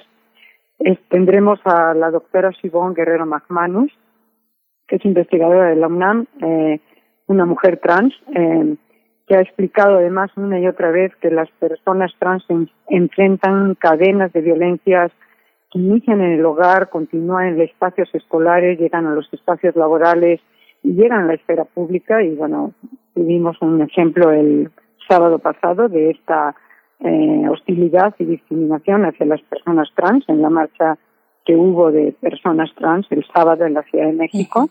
Y finalmente nos va a acompañar Ana Francis Moore, eh, que es artista, activista, eh, representante de los derechos de las mujeres LGBTQ+, y es dramaturga, es una de las integrantes de las Reinas Chulas. Entonces, en voz de ellos tres, vamos a reflexionar sobre qué avances ha habido en el respeto, en la integración de la diversidad eh, sexual en nuestra sociedad. Ha habido avances importantes en el terreno lingüístico, por ejemplo, ahora se habla de personas gestantes con derecho a interrumpir el embarazo y no mujeres gestantes, porque puede ser una biología femenina, la que esté embarazada, sin duda, porque eso sí es un hecho biológico, un óvulo y un espermatozoide, pero no tiene por qué ser cognitivamente, un, conceptualmente, psicosocialmente una mujer la que esté embarazada. Eso, eso es un avance importantísimo en lo jurídico, hablar de personas gestantes. Entonces vamos a reflexionar si este marco, eh, discurso dominante, la narrativa dominante que es androcéntrica y que es heterosexual desde hace miles de años, presenta siempre la heterosexualidad como un marco natural y yo creo que hoy saldrá una discusión importante de por qué tiene que ser un marco natural, es un marco tan cultural como la bisexualidad o es un marco cultural. Eh, simplemente la heterosexualidad y en voz de estos tres eh, invitados vamos a ver si la heterosexualidad es o no eh, el marco imperante o debe seguir siendo un marco imperante y algo que me quisiera eh, enfatizar es que estamos orgullosos en México de la diversidad cultural que tenemos, pues respetar la diversidad sexual es parte de la diversidad cultural. Entonces, bueno, saldrá un problema seguramente eh, que espero que sea mm, menor, porque si no nos vamos a enfrascar todos en el asunto del lenguaje, ¿qué representa para ellos ser nombrados de determinada manera? O sea, si en todas las opciones que hay ahora en el ambiente del lenguaje, de lo que se denomina lenguaje incluyente, como el desdoblamiento de queridas todas y queridos todos, pero ese desdoblamiento está bloqueado o por lo menos no se emplea para hechos negativos. Nadie dice eh, corruptos y corruptas del mundo unidos, que podría ser una posibilidad absoluta, ¿no? O nadie ha informado de que en esta pandemia ha habido mil, mm, no sé, supongamos mil trescientos treinta muertas, mil trescientos treinta muertas y mil y mil cien muertos. Eso nunca, o sea, para los hechos negativos esa parte está bloqueada.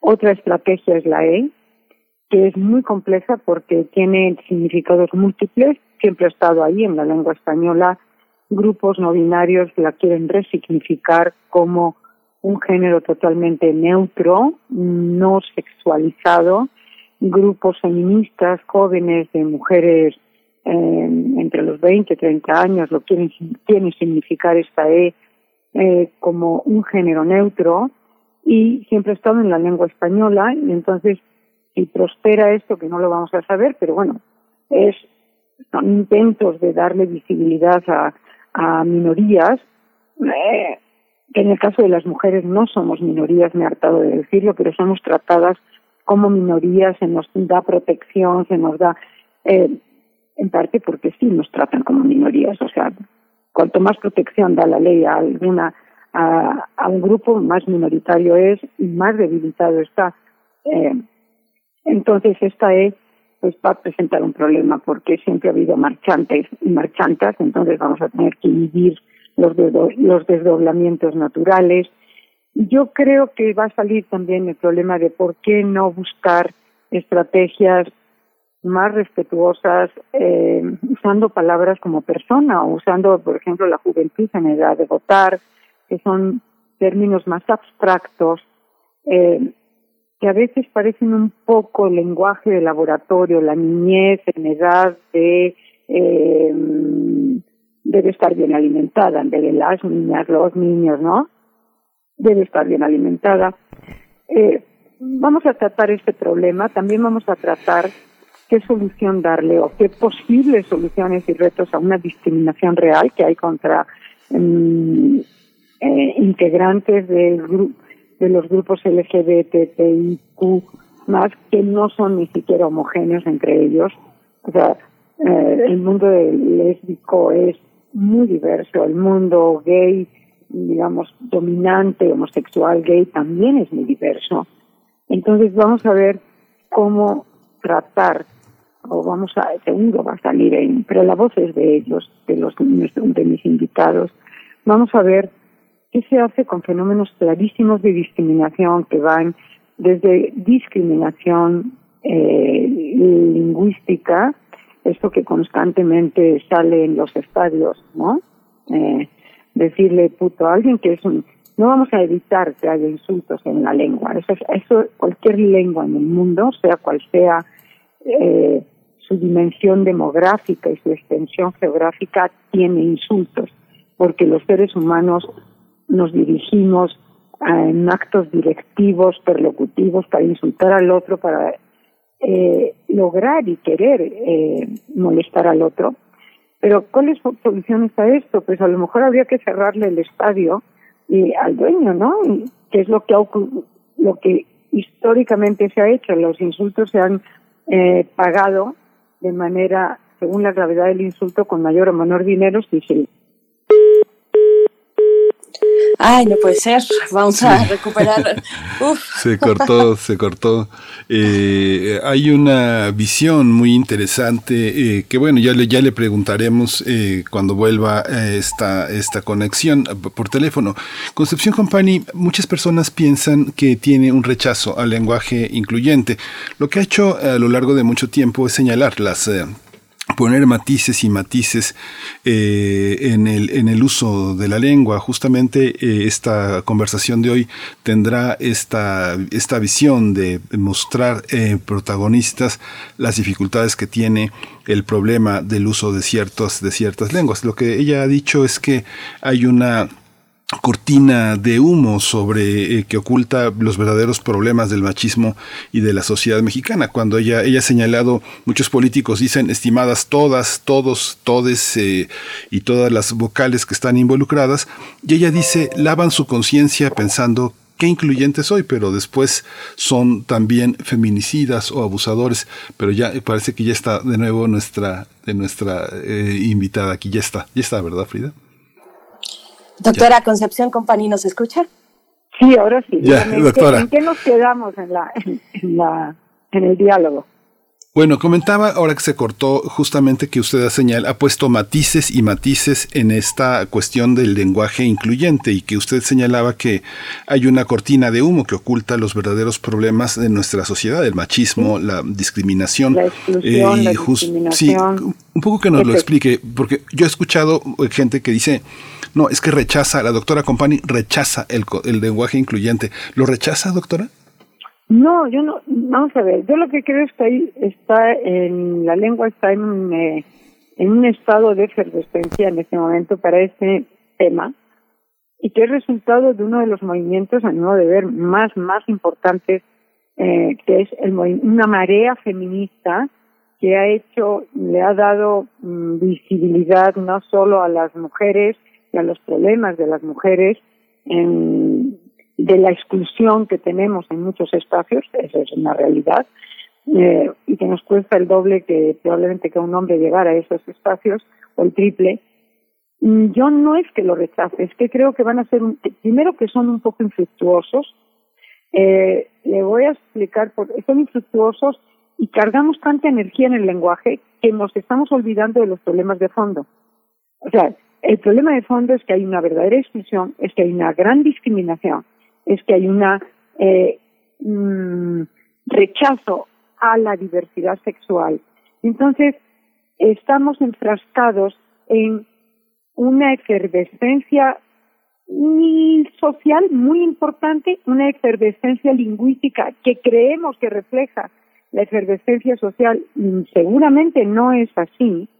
Eh, no lo rechazo, es que creo que es infructuoso, entre otras razones, porque es un cambio todas las estrategias que hay en el ambiente ahorita de, inclusión a través del lenguaje, como el desdoblamiento, queridas todas y queridos todos, y lo negativo nunca se toca, eh, nadie dice ha habido 300 muertas y 500 muertos en esta pandemia.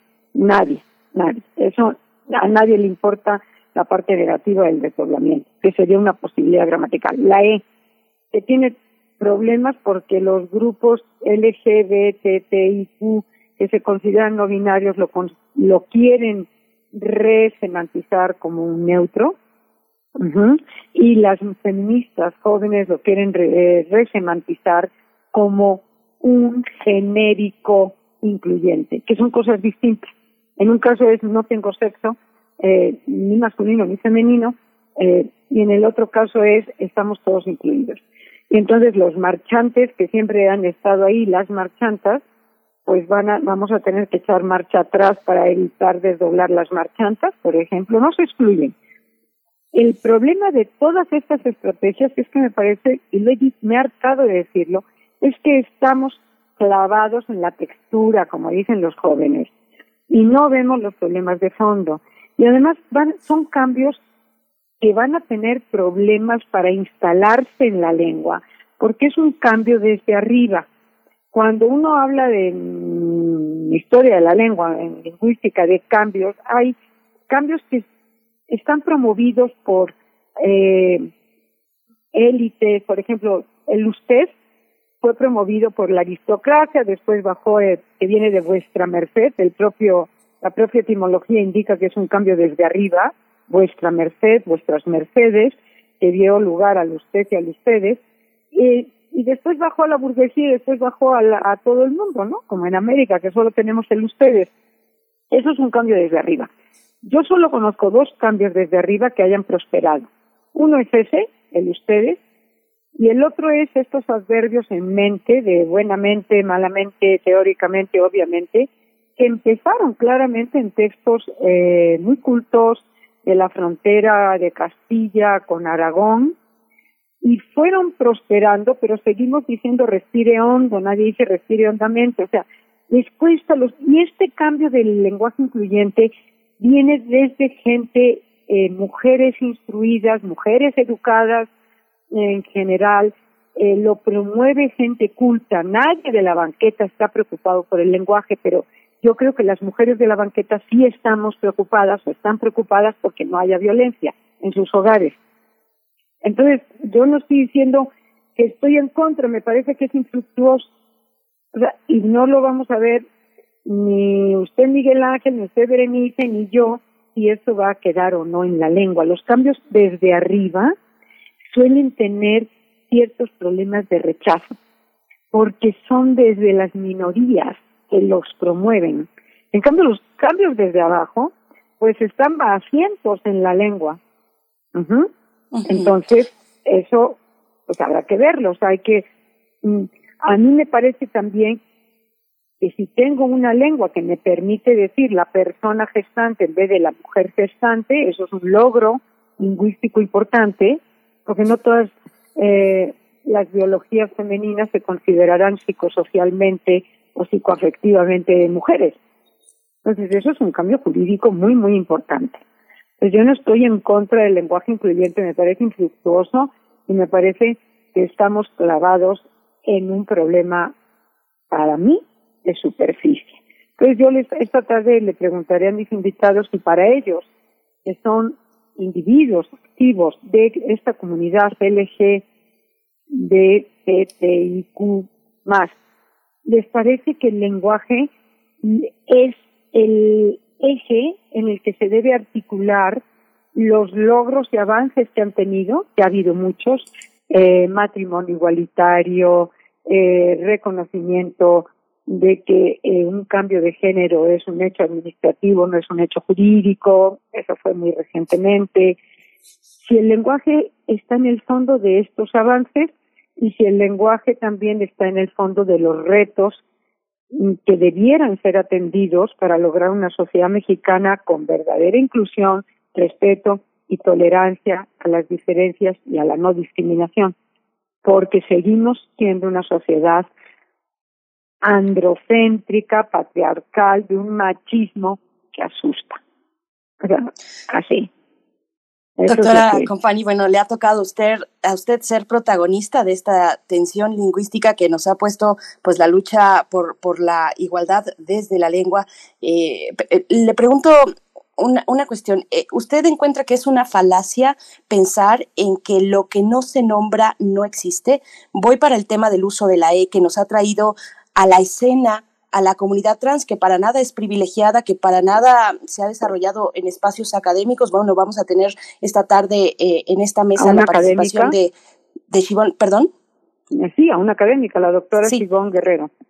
Así es, de Shibón McMahon Guerrero, eh, el uso de la E que nos ha traído a esta comunidad, a la escena, una comunidad en seria vulnerabilidad, eh, nos ha puesto de frente en lo que preferíamos no voltear a ver cómo hay que leer este, este fenómeno eh, y este uso también de la, este fenómeno en el lenguaje inclusivo.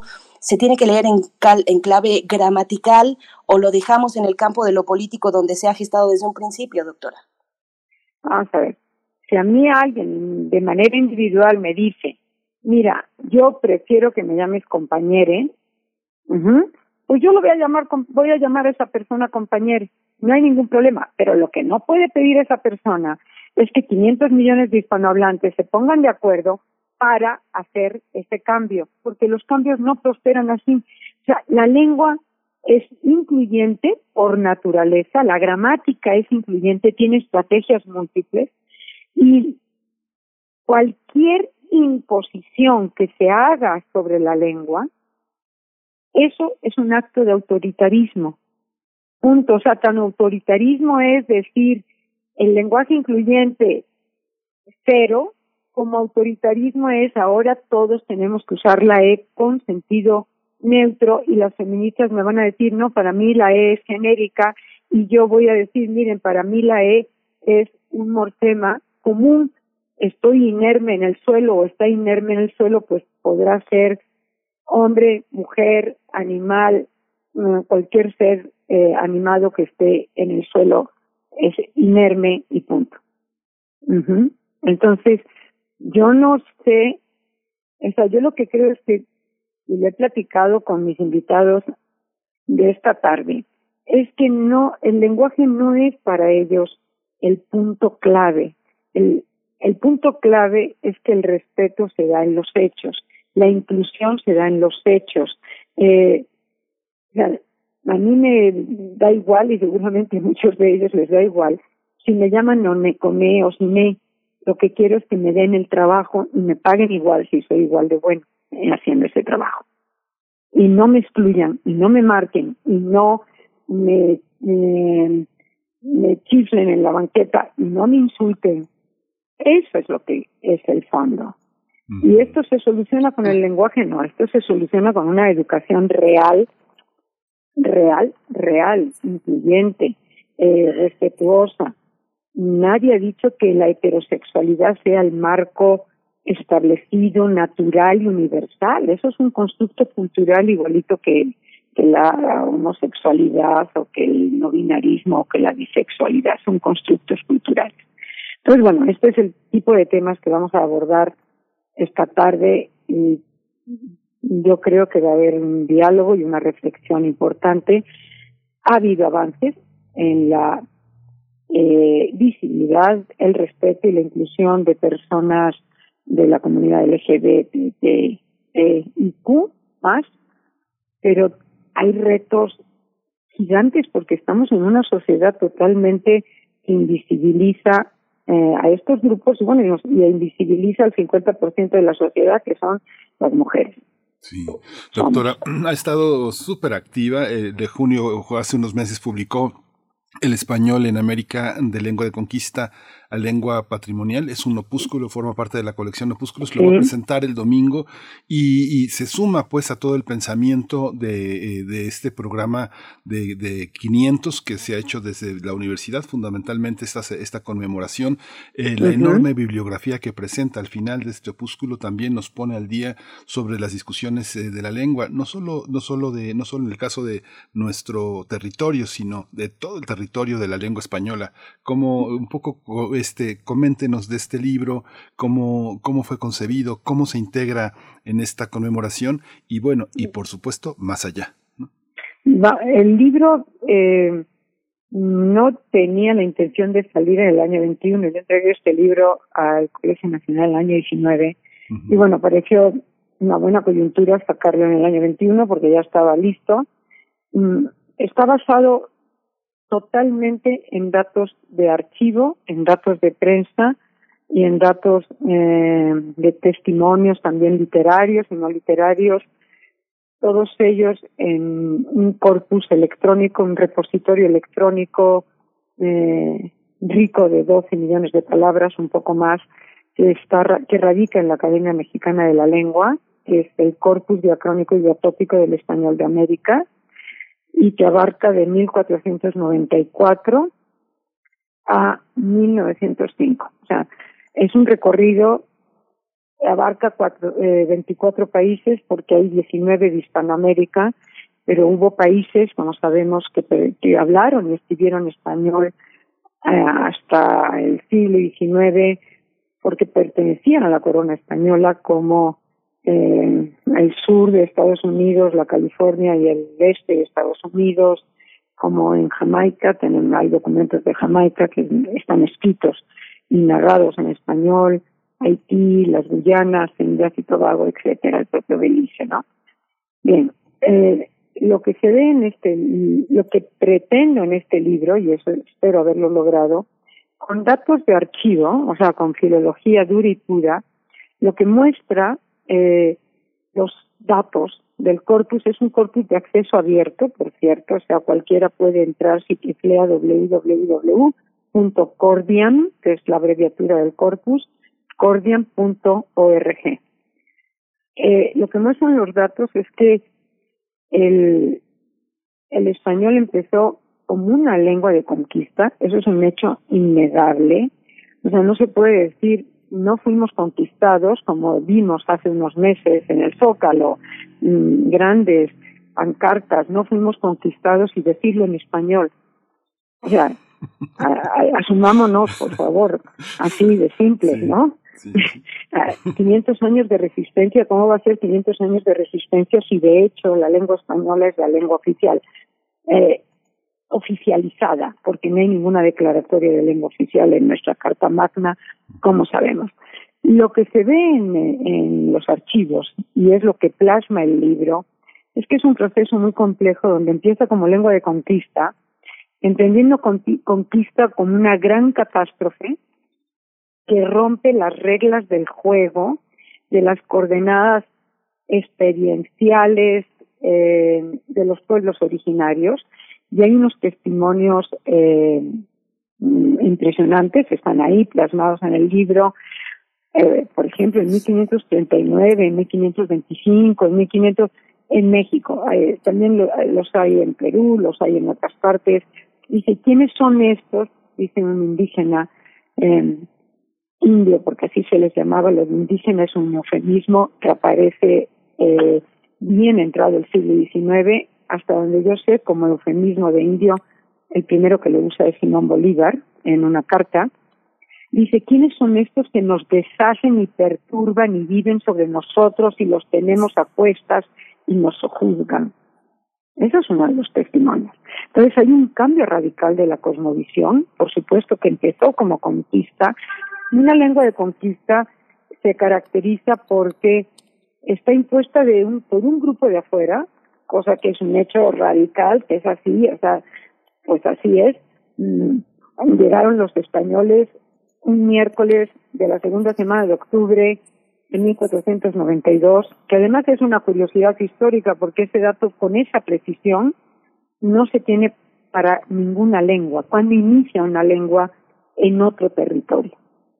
Eh, está limitada, las lenguas de conquista están limitadas a ciertas esferas, la administración civil, la militar, la religiosa, la evangelización y la explotación comercial.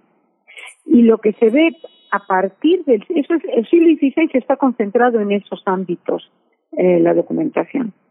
Y lo que se ve es que a partir del siglo XVII empieza el español a rebasar esas esferas, digamos que es como el primer triunfo de una patrimonialización mm, Probablemente no fue impuesto de facto por decreto de que ahora todo el mundo habla español, pues no ha habido un decreto así, sino la necesidad y comodidad de ser usada como un soporte transversal de vida cotidiana mucho más allá del grupo que la impone. Entonces pasa de lengua colonial, de conquista, a una lengua franca que convive con otras lenguas francas como el náhuatl, como el, el neolatín, que fue la lengua académica hasta bien entrado el siglo XIX, hay que recordar que Newton estudió su principio de matemática en latín, ¿no? Entonces, bueno, neolatín se le llama este eh, latín. Después convive en una prolongadísima situación de mm, lo que se llama diglosia, que es eh, hasta viene hasta mitad del siglo XVIII emplea español para unas áreas de la vida el, comercio, el trabajo con el otro, el, la vida en la plaza pública, eh, la religión, las profesiones, y se emplea la lengua indígena en la vida cotidiana íntima. Eso es lo que se ve en los archivos. Y a partir del siglo XVIII, las lenguas indígenas, que eran mayoritarias totalmente, empiezan una acelerada retracción, una aceleradísima pérdida eh, favoreciendo la lengua española. Esto tiene unas razones políticas que están en el libro expuestas, las reformas borbónicas, la centralización de los borbones y el remate absoluto para la eh, el debilitamiento de las lenguas indígenas. Eso es lo que se ve en, el libro. Es las, independen las independencias porque prohíben la administración en lengua indígena son nuestros próceres independentistas en aras de porque son hombres del siglo XIX y son hijos de la ilustración, o sea, no hay que ver la historia como lo que es, no hay que ni criticarla ni que nada, eh, sino ver los hechos. Ellos lo que quieren es un, una homogeneidad territorial y a partir de las independencias se retraen las lenguas indígenas, entre otras razones, porque deja de haber administración en lengua indígena. Se prohíbe las notarías, eh, la gente ya no puede hacer su testamento en náhuatl o en, o en otomí o, en, o, como en ñañú, como lo quiere, la autodenominación, el etnónimo que ellos desean. Entonces, lo que hace el libro es este recorrido y se ve que hay un gran periodo de extrañeza, de que esa extrañeza de los indios hacia los españoles trágica, una catástrofe trágica, de los españoles hacia los indios también, porque necesitan aprender y apropiarse de esa realidad. Y las estrategias de apropiación pues son mm, múltiples, múltiples. Eh, por ejemplo, intentan graficar lo que oyen como pueden. O sea, la palabra Moctezuma tiene 11 graficaciones en el Cordian. La palabra chalchihuite, que eran estas eh, bolitas de jade o jadeíta, muy preciadas en el mundo indígena y que los españoles creyeron que era que eran eh, que eran esmeraldas, no lo eran, era jade, pues tiene mm, es un nombre común y corriente no es un nombre propio, eh, tiene nueve graficaciones, desde Chalchullo a Chalchihuiltl a Chalchivíes, bueno, complicado. Ese multigrafismo indica que no sabían a lo que se estaban enfrentando. Y pues. eh, algo interesante que hacen es amplísimas glosas para explicar la nueva realidad. Eh, dice eh, que en estas tierras hay animalias varias y aves y también hay rapaz, mm, animales rapaces como coyotes, que son unos animalejos, lo estoy leyendo del libro, ¿eh? no me sé el libro de memoria, entre lobo y raposa, que ni son bien lobos ni bien raposas, de los cuales hay muchos, y muerden tan bravamente como cualquier perro. O sea, no sabían, no sabían ni qué eran los coyotes. O se ponen a explicar que es el hule, el uli, escrito W, una U, W, L, I, dice que es una goma de un árbol que se cría en tierra caliente, que punzando el árbol salen unas gotas blancas y juntándolo uno con otro, o sea, una gota con la otra, que es cosa que luego se cuaja enseguida y aparece como una pez blanda y sirve para hacer muchas cosas. O sea, este mundo desconocido. Esto, en el siglo XVIII, deja, o por ejemplo, algo que fue común es eh, se nombra la nueva realidad con palabras conocidas. Al guajolote pues lo llamaron gallo de papada durante muchísimo tiempo y describen al gallo de papada como un guajolote, pero les costó mucho integrar la palabra guajolote. Eh, al todo el mundo de los pimientos, como sabemos, es americano. Y entonces les llamaron pimiento por el colorido, pigmentum. Y después se impuso el, la palabra ají o ají con J o con G procedente del Caribe y después se impuso la palabra Chile procedente del náhuatl. Y conviven pues, las doctora, Sí. Claro. Doctora Concepción, Company, Company, eh, eh, bueno, el tiempo en radio apremia, eh, pero le invitamos, le invitamos a que ojalá tenga la oportunidad de comentar más en extenso esta publicación, el, el español en América, de lengua de conquista a lengua patrimonial. El próximo domingo 28 de noviembre se presentará en la Feria Internacional del Libro de Guadalajara y ojalá tengamos esa oportunidad después de esa presentación de compartir con la audiencia esta publicación de su autoría. Pues, gracias a ustedes por el tiempo. Y por su Que esté muy bien. Gracias, Muchas gracias, gracias, Berenice. Hasta luego, doctora. Muchas, gracias. Vamos a ir con música. Vamos a escuchar de Marisa Moore. Ah, no, vamos, no, nos vamos directo, nos vamos directo con nuestra nota sobre Chile. Primer movimiento. Hacemos comunidad en la sana distancia.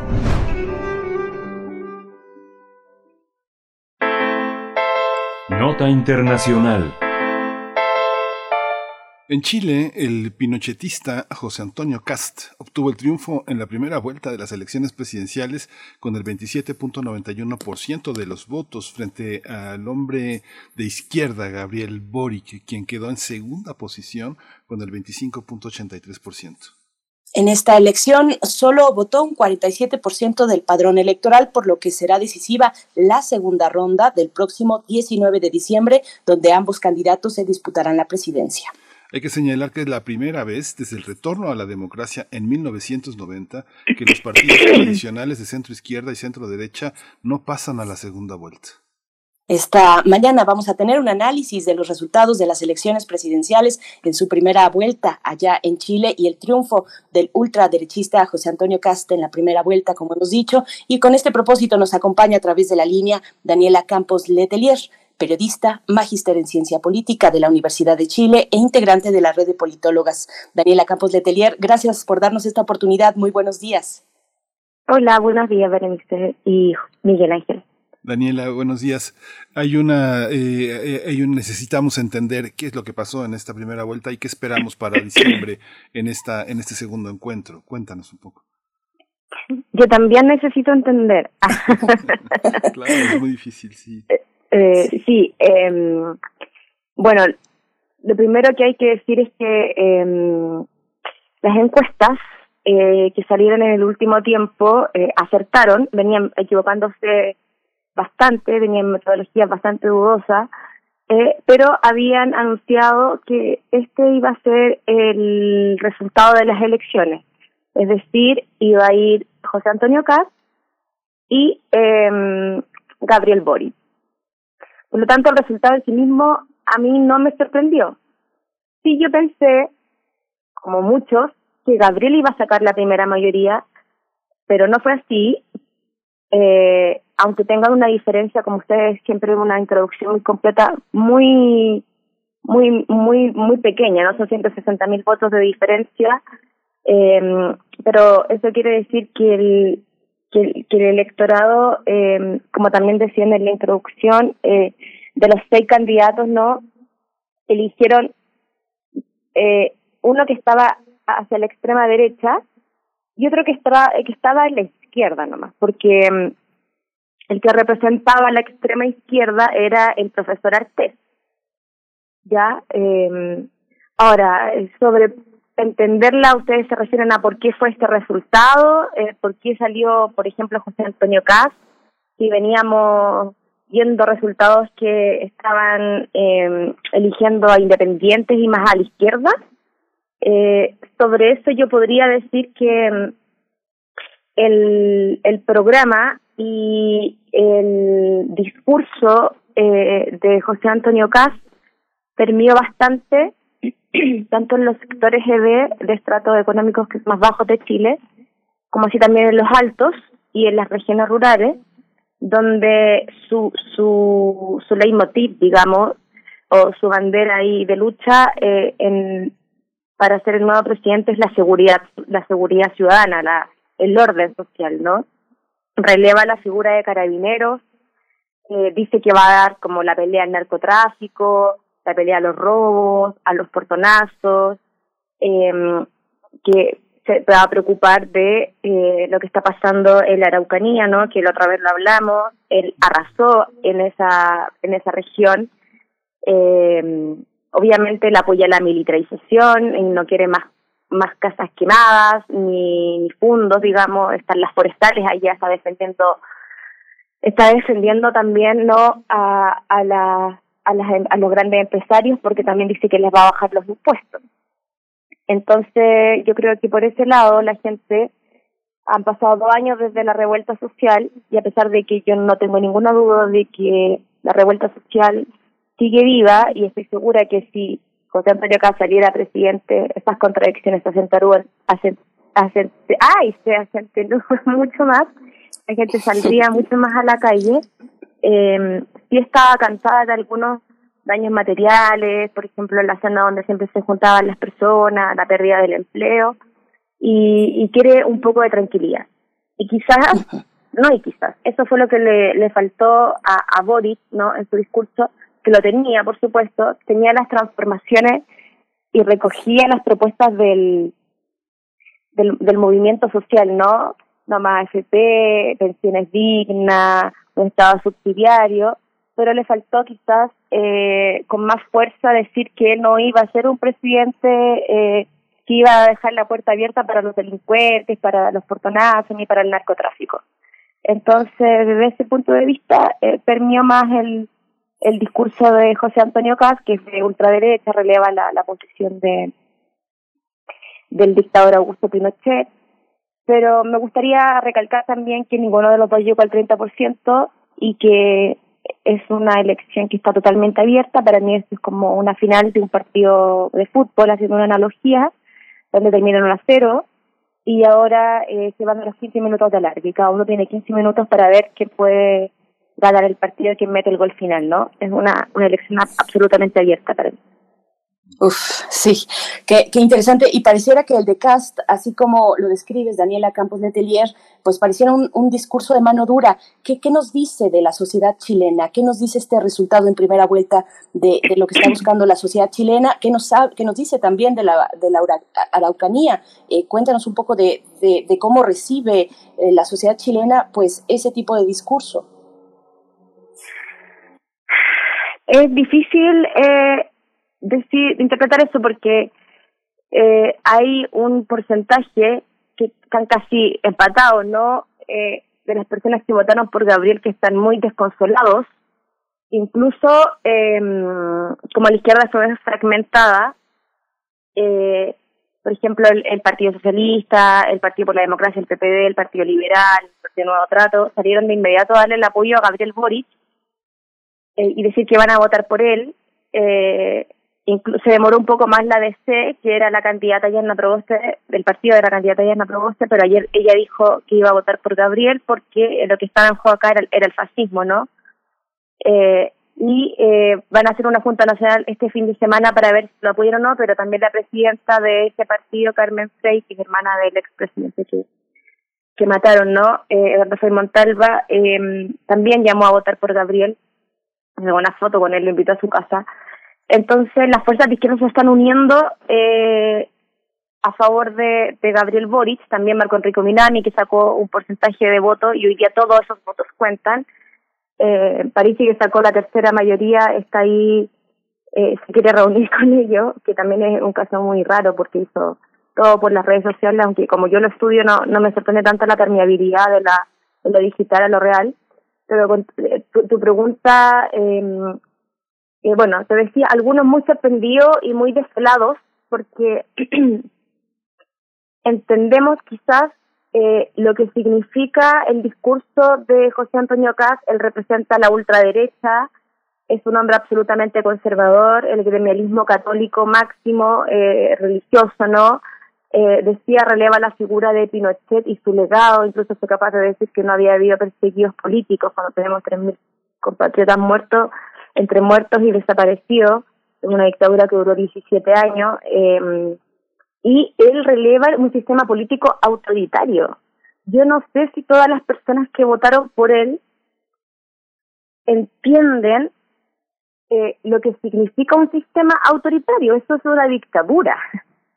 Entonces, eh, yo creo que dijeron, ah, él nos va a dar orden, paz, tranquilidad, que lo necesitamos, los últimos dos años ha perdido mucho empleo, el empleo está, el desempleo está disparado en Chile, vamos a ir por acá, ¿no? Pero si uno les dice, hey, pero este tipo de sistema político y lo que él representa en su discurso significaría retroceder al siglo XIX, porque no cree ayer mismo había una polémica, no cree en, los derechos de las disidencias sexuales, no cree en el feminismo, no cree en el derecho de votar las mujeres, no cree en la migración, es xenófobo, ¿no? Eh, es negacionista, no cree en el cambio climático, no cree en la pandemia. Eh, obviamente hay muchas comunidades, excepto diría yo el hombre heterosexual, sí, que no está amenazado. Ay, esto no, disculpen. Sí. Sí, sí, no te preocupes, recupérate.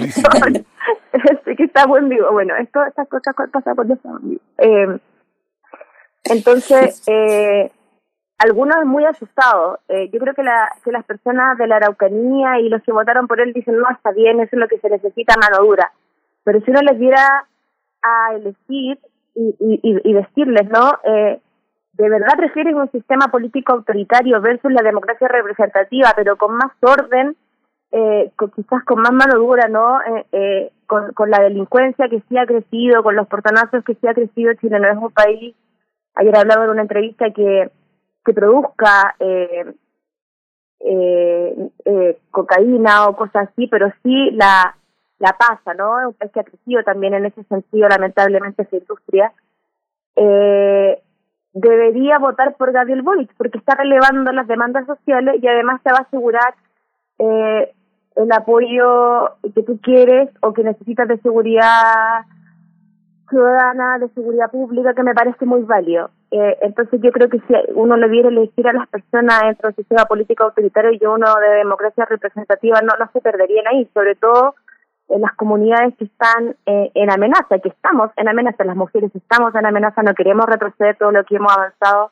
Ayer mismo en la Cámara de Diputados se aprobó el matrimonio igualitario, eh, las tres causales de aborto, por ejemplo, que tiene Chile, quizás retrocederían con con un nuevo con un gobierno de José Antonio Caz, entonces eh, me parece que es una amenaza eh, importante eh, no solo para el pueblo chileno, sino además para para la democracia para, para la región tener un, un, un presidente así y, y, es grave, es una involución, ¿no? Nos ha costado tanto avanzar para venir a retroceder ahora al siglo XIX, me parece que ha costado vida, ha costado lucha y sería un retroceso tremendo, sería sería una un, una desazón muy grande para Chile como hemos estado por lo menos yo desde el domingo todavía. Creo que hoy día recién me siento más vamos, sigamos avanzando, porque es fuerte sentir que ese discurso terminó demasiado fuerte. Pues Daniela, te agradecemos mucho. Yo me recuerdo, digo, tuve uno de nuestros grandes amigos, de nuestros grandes periodistas en México, fue Galo Gómez Ogalde, hijo de este gran pedagogo Galo Gómez eh, Ogalde, que fue, eh, que regresó a Chile y en los años 90 escribió un testimonio que se llama Días de Coraje. Él estuvo al frente de Notimex en el, en el Cono Sur y parece que regresamos al Chile de los 90. Hay una parte de la sociedad chilena que sigue ahí. Es algo pues que tenemos que seguir indagando, Daniela. Muchas gracias por estar con nosotros. gracias a ustedes. Esté muy bien. Gracias. Hasta pronto, Daniela Campos Letelier, periodista, magíster en ciencia política de la Universidad de Chile e integrante de la red de politólogas. Pues bueno, será el 19 de diciembre, este próximo 19 de diciembre, cuando sepamos hacia dónde se inclina la balanza en Chile. Pero bueno, estos resultados ya ella los ha descrito con eh, esta victoria en primera vuelta de, eh, de Cast, de José Antonio Cast, que obtuvo el triunfo en estas elecciones presidenciales de primera vuelta. Vamos a hacer ya la pausa de la hora, 8 con 59 minutos. Nos despedimos de la radio Nicolaita. El día de mañana, jueves, nos volvemos a encontrar a partir de las 8 de la mañana en Morelia. Gracias por su escucha. Nosotros nos quedamos aquí para la tercera hora. Vamos al corte y volvemos. Encuentra la música de primer movimiento día a día en el Spotify de Radio UNAM y agréganos a tus favoritos.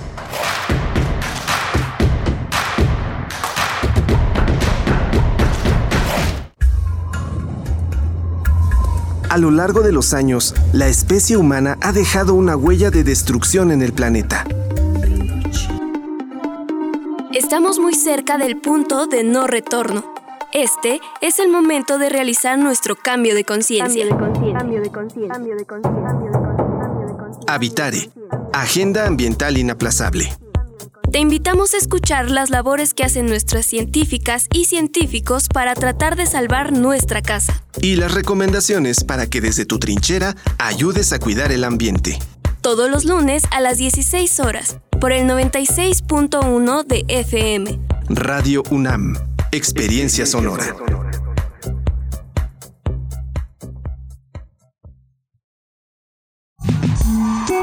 Vamos a tomar las ondas con la misma energía con que tomamos las calles. Vamos a desmontar los armarios. Vamos a deconstruir el patriarcado. Y sí, lo vamos a tumbar. Violeta y oro. Todas las voces. Violeta y oro todos los domingos a las 11 de la mañana por Radio UNAM. Radio UNAM, Experiencia Sonora. ¡Alto! Esto te interesa. ¿Ya te enteraste que durante todo noviembre podemos dar nuestra opinión sobre el cuidado del planeta, nuestros derechos y nuestro bienestar? Sí, el INE nos invita a participar en la consulta infantil y juvenil 2021. Por primera vez, de forma digital. O en las casillas instaladas. Ingresa hoy mismo a consultainfantilyjuvenil.ine.mx. Punto alerta en todo noviembre. Participa y moldea tu futuro. INE.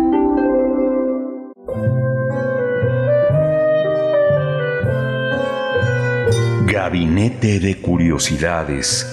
Estrena nuevo horario. Todos los sábados a las 5.30 de la tarde por el 96.1 de FM o en radio.unam.mx. Y explora con Frida Rebontulet y sus almas hertzianas las sonoridades extrañas, antiguas o poco conocidas que las sombras del tiempo nos han dejado. Únete a esta expedición que lleva ya seis años al aire. Radio UNAM, Experiencia Sonora. Hipócrates 2.0 Mantenerse informado es parte importante de la vida. La información nos da la oportunidad de tomar las mejores decisiones, principalmente para la salud.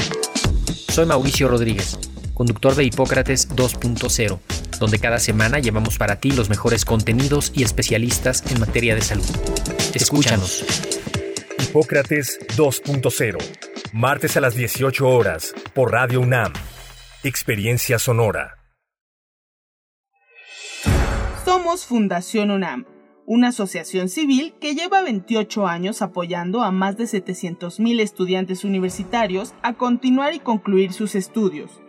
Hoy, tú puedes apoyarlos a cumplir sus metas. Entra en www.fundacionunam.org.mx diagonal asociate y cambia su futuro. Asociate y dona a Fundación UNAM.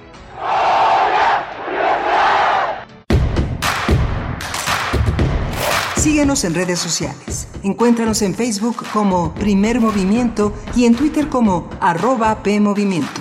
Hagamos comunidad.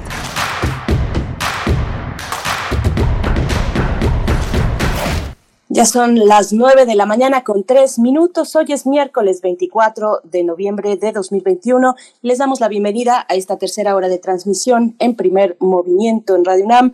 Transmitimos en vivo a través del 96.1 de la frecuencia modulada. También nos están escuchando desde el 860 de AM y en www.radio.unam mx Esta mañana Frida Saldívar en la producción ejecutiva, allá en cabina en la Colonia del Valle, Socorro Montes en los controles técnicos y Miguel Ángel Quemain en la conducción. Miguel Ángel, buenos días. Hola Berenice, buenos días. Pues ha estado movidísimo, muy interesante todo, todo lo que hemos escuchado esta mañana de nuestros grandes especialistas, de nuestros invitados que pues ha sido, ha sido este, pues muy iluminador eh, la oportunidad que tenemos de escuchar tantas cosas tan distintas todos los días. Y hoy, bueno, teatro o poesía y esta, esta oportunidad de escuchar a la doctora Compani Compani, que es eh, eh, siempre, siempre muy interesante las cosas en las que nos pone a pensar, el lenguaje, la conmemoración de los 500 años en este programa que pone, nos da la oportunidad de revisar bibliografía, de revisar visiones sobre nuestra historia. Así es, estaba buscando algunos comentarios eh, que nos han hecho llegar con esta conversación que tuvimos eh, con la doctora Concepción Company y también la invitación a que esta tarde se, pues nos demos encuentro, también puede ser eh, digital, virtual, pues, en el Colegio Nacional, donde se presentará esta mesa Lengua, Discriminación e Identidad Sexogenérica y el español en América Latina. Ya pues acordamos al aire con la doctora Concepción Company que pues nos tengamos un segundo encuentro, bueno, para empezar, para abrir boca, pero un segundo encuentro, un siguiente encuentro con su publicación más reciente que será presentada en el marco de la Feria Internacional del Libro de Guadalajara, que ya está eh, en sus últimos momentos para iniciar. Así es que, bueno, pues varios comentarios en, la audiencia. Quisiera destacar eh, algunos de mm, Mayra Elizondo. Y, nos dice por acá, estoy tratando de encontrarlo porque hay varios eh, por ahí acumulados, pero nos dice Mayra Elizondo, que es profesora de esta universidad, dice, si vemos los problemas de fondo, no nos clavamos en la textura, para las mujeres en la Facultad de Ingeniería ha sido un gran logro que sí ha tenido repercusiones exigir y defender que las llamen y llamarse explícitamente ingenieras. Pues bueno, es lo que nos dice Mayra Elizondo. Eh, nos muestra su desacuerdo con la doctora Compani eh, en no usar el lenguaje inclusivo por considerarlo un distractor, que es uno de los argumentos que ha dado la doctora Compani pues a lo largo de todos estos, de este tiempo. Pues dice Mayra Elizondo, hay que luchar por la equidad de muchas formas, desde muchas trincheras, hacer visible la falta de equidad de todas las maneras que cada mujer considere conveniente. Mayra, muchas gracias por, por tus comentarios y a todos los que están en redes sociales, también temas de, de las elecciones en Chile. Oscar dice, eh, quería preguntar a la invitada, a Daniela Campos Letelier, eh, si acaso el concepto de fobia al comunismo ha permeado en la sociedad, porque en redes sociales se tiene una idea extraña de comunismo, muy a la americana. Hago esa pregunta porque también el discurso anticomunista ha pegado muy fuerte en algunos extractos de la sociedad chilena. Gracias, Oscar, por tus comentarios. Miguel Ángel, ¿cómo ves? Sí, es muy fuerte. Yo recomendaba Días de Coraje de Galo Gómez. Galo Gómez este, eh, falleció en 1999 y es una eh, fue un, un, eh, uno de los fundadores de la revista Milenio. Mucha gente tal vez recuerda la revista Milenio, es el antecedente también de una serie de periodismos muy, muy interesantes, del que forma parte esta gran periodista que ahora vive en Colombia, Alma Guillermo Prieto, y que se dio un, toda una cosa con el origen también de la fundación eh, de, Gabriel García Márquez, cuando Gabriel García Márquez vivía y que fue un gran promotor de toda esta manera de pensar América Latina desde estas formas tan fuertes de el regreso que representó para nuestros eh, compatriotas, tengo que decir compatriotas para referirme a los argentinos y a los chilenos que, que son eh, nuestros, que volvieron a Chile y que se encontraron con una enorme tristeza, una enorme desilusión de una sociedad muy inmovilizada. Y lo hablamos con Daniela, el tema de la constitución de Pinochet paralizó muchas cosas, generó muchísimos prejuicios y una sociedad que volvía a, vivir como si nada hubiera pasado. Y lo, y lo, ha documentado este maravilloso documentalista Patricio Guzmán. El último documental es muy doloroso, La Cordillera de los Sueños, totalmente autobiográfico. Un Chile, un Chile que duele mucho, polarizado también, en, en unos estratos también desmemorizado, y otra parte muy participativa que, que va a cambiar, que cambió la constitución de Chile. Así es, pues bueno, eh, vamos a ver qué ocurre para el 19 de diciembre en ese cierre con la segunda vuelta, pues hacia dónde se decanta la sociedad chilena, pues estas alarmas que ya nos pues sí, se hacen evidentes y que nos comentaba Daniela Campos Letelier con la victoria del candidato de ultraderecha. También un último comentario con respecto a la cuestión del lenguaje inclusivo, discriminación, identidad sexogenérica y la charla que tuvimos con la doctora Compani. Nos dice Flechador del Sol, y si dejamos de agregar el término trans y solo decimos si es mujer u hombre, eh, si a la palabra de los estadios la utilizamos en otro sentido y le hacemos halago, eh, y nos dice al final, por favor, no contaminar con, a los infantes con el término neutro. Y bueno, nos dice ahí algunas cuestiones. Yo solamente anotaría que, pues en esa cuestión de dejar a un lado el término trans o más bien la inclusión de la E, como en el caso de todes, por ejemplo, eh, pues ahí es que las luchas y necesidades de las personas trans son distintas y específicas y diferentes a las de mujeres y hombres biológicos. Un caso muy específico, la, la, expectativa o esperanza de vida en las mujeres trans es de 35 años. El resto de la población tiene una esperanza, una expectativa de vida que rondea los 77 años, por ejemplo, ¿no? Ahí es una, una diferencia pues muy puntual que necesita atenderse y pues la estrategia de estos sectores de la diversidad sexual pues ha sido en muchos ámbitos, entre ellos el de la lengua. Pues bueno, eh, seguimos recibiendo sus, sus comentarios. Eh, ahí podríamos dar muchísimos ejemplos, pero bueno, ya nos tenemos que ir a la, a la poesía Miguel Ángel, que, que, estará en tu voz y en tu selección esta mañana. Y tendremos la mesa del día, los acuerdos de México con Estados Unidos y Canadá tras la cumbre realizada en Washington. Nos van a acompañar dos especialistas, el doctor Juan Carlos Barrón Pastor, quien es investigador y secretario académico del Centro de Investigaciones sobre América del Norte, y también el doctor Raúl Benítez Manaut, presidente de CACEDE, investigador del CISAN de la UNAM. Miguel Ángel, pues no sé si quieras agregar no, no, otra cosa antes de la poesía. Vámonos a la poesía. Vamos. Primer movimiento. Hacemos comunidad con tus postales sonoras. Envíalas a primermovimientounam arroba gmail.com.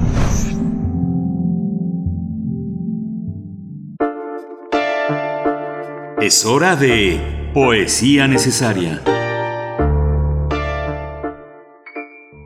Hoy estuvimos eh, conversando con la poeta eh, de Querétaro, Yolanda Segura, que publicó un libro bajo el sello de Palindroma que se llama Estancias que por ahora tienen luz y se abren hacia el paisaje. Y justamente en esta idea de estancias seleccioné tres estancias, dos pequeñas y una más larga, que forman parte de este poemario que vamos a acompañar con la eh, pieza Just One Look de Klaus Nomi, este gran cantante alemán eh, que, que nos lega esta idea musical. Dice en estancias Yolanda Segura, la Osa Mayor es una constelación del norte. El norte es un sistema de pensamiento antes que una ubicación geográfica. Recuerdo la vez de la juguetería, el pasillo de las Barbies Vaya lugar común. Y luego tú, Barbie piloto, yo, Barbie oficinista, el coqueteo de un empaque a otro, como de una ventana térmica al exterior, como una cárcel coqueteando entre una transparencia y otra, las Barbies y los besos insinuados, hasta que el responsable de la tienda ¿Puedo ayudarlas en algo? El color rojo en tus mejillas, el rojo en ti. No me gustan los poemas que hablan de la transparencia.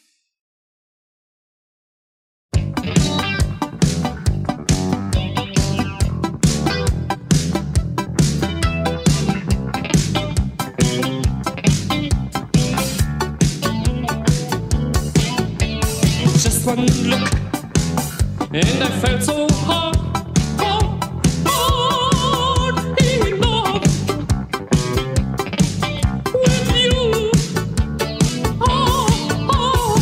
Found out how good it feels.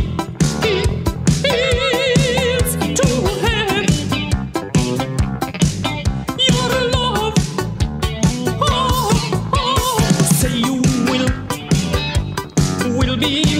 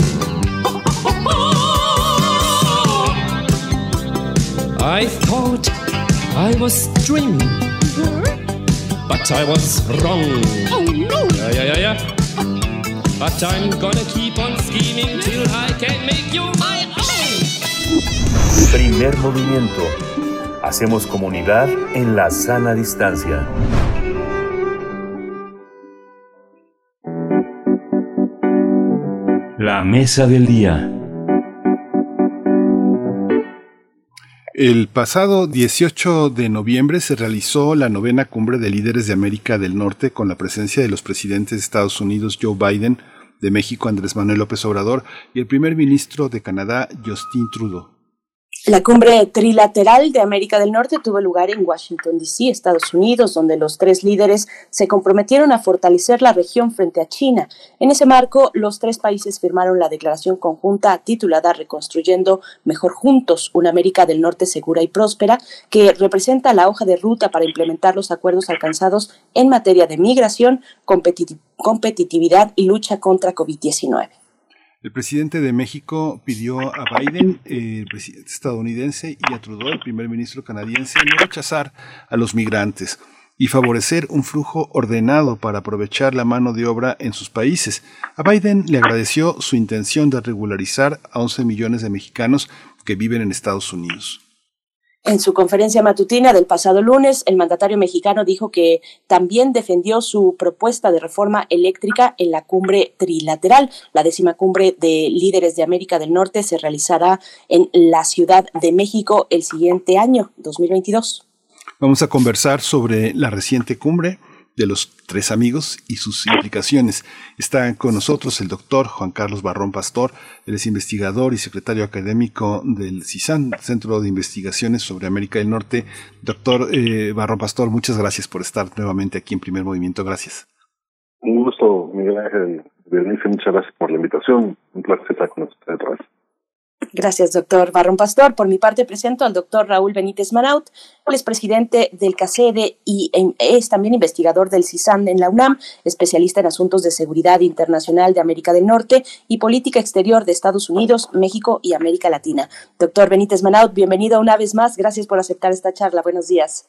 Muy buenos días. Le mando un saludo muy, muy afectuoso a los eh, audientes de Radio UNAM. Muchas gracias, doctor Raúl Benítez Benaut. Pues empiezo con empiezo eh, una pregunta para, para los dos. Em, empezamos con usted, doctor Juan Carlos Barrón. La primera pregunta es, eh, en muchos, eh, desde muchos miradores, las peticiones que hizo el presidente López Obrador, incluso desde el Consejo de Seguridad de la ONU hasta esta reunión, le parecieron a muchos pedirle peras al olmo. ¿Eso es así? ¿O sí hay manera en que muchas de las peticiones que acariciamos desde hace décadas se hagan realidad en esta nueva relación con un presidente que inaugural para los Estados Unidos? Eh, bueno, pues desde mi punto de vista, eh, este, eh, digamos, periplo internacional le deja buenos dividendos, ha sido un éxito diplomático para el presidente y para la Cancillería, en el sentido pues de que deja la agenda clara, muestra eh, pues una habilidad eh, para eh, adecuarse a los a los intereses de, de, sus contrapartes. Y particularmente en esta en esta reunión pues eh, ser parte de, de, de, un esquema de cooperación regional eh, plantear su propia estrategia eh, ser bien recibida. Y bueno pues en, en términos de contenido este está por verse qué, qué es lo que que es lo que realmente eh, puede lograrse, pero, pero desde pues, los primeros pasos han sido dados exitosamente. Doctor Benítez Manaut, eh, ¿cómo, cómo, lo, ¿cómo lo observa usted? De alguna manera también se cumplan o no, es fijar, como dice el doctor eh, Barrón Pastor, una postura ética también del presidente de México, ¿es así? Sí, este, el presidente de México, desde el discurso de las Naciones Unidas, y lo fue a trasladar a, Washington, este, ha hablado de, que él es el presidente más honesto de México, que ha combatido la corrupción, etcétera. Entonces, e, ese es el discurso que proyecta una especie de fuerza moral. Eh, el problema de, de hablar de la corrupción es que eh, en las Naciones Unidas y en Washington tienen catalogado a México como uno de los países más corruptos del mundo y saben que el presidente es honesto, pero que no ha hecho cosas lo suficientemente fuertes como para de veras eh, combatir la corrupción de forma extendida y, y, que solo lo hace de forma este, pues, personalizada sobre ciertas eh, eh, personas gobernantes desde el antiguo gobierno de Enrique Peña Nieto. Ahora bien, este, él, él fue a pedir dos cosas principalmente a Washington, eh, la regularización de 11 millones de migrantes, con eso él quiere, pues de alguna manera quedar bien con esos migrantes, con sus familias en México, y que le sirva como discurso político y el tema del control de armas y la venta de armas en Estados Unidos. Eh, las dos cosas son difíciles porque el Congreso de Estados Unidos, donde hay eh, una cantidad muy importante de republicanos anti-inmigrantes y, y, por otro lado, a favor de la venta libre de armas. La, hacer una reforma en Estados Unidos de la venta de armas es misión imposible.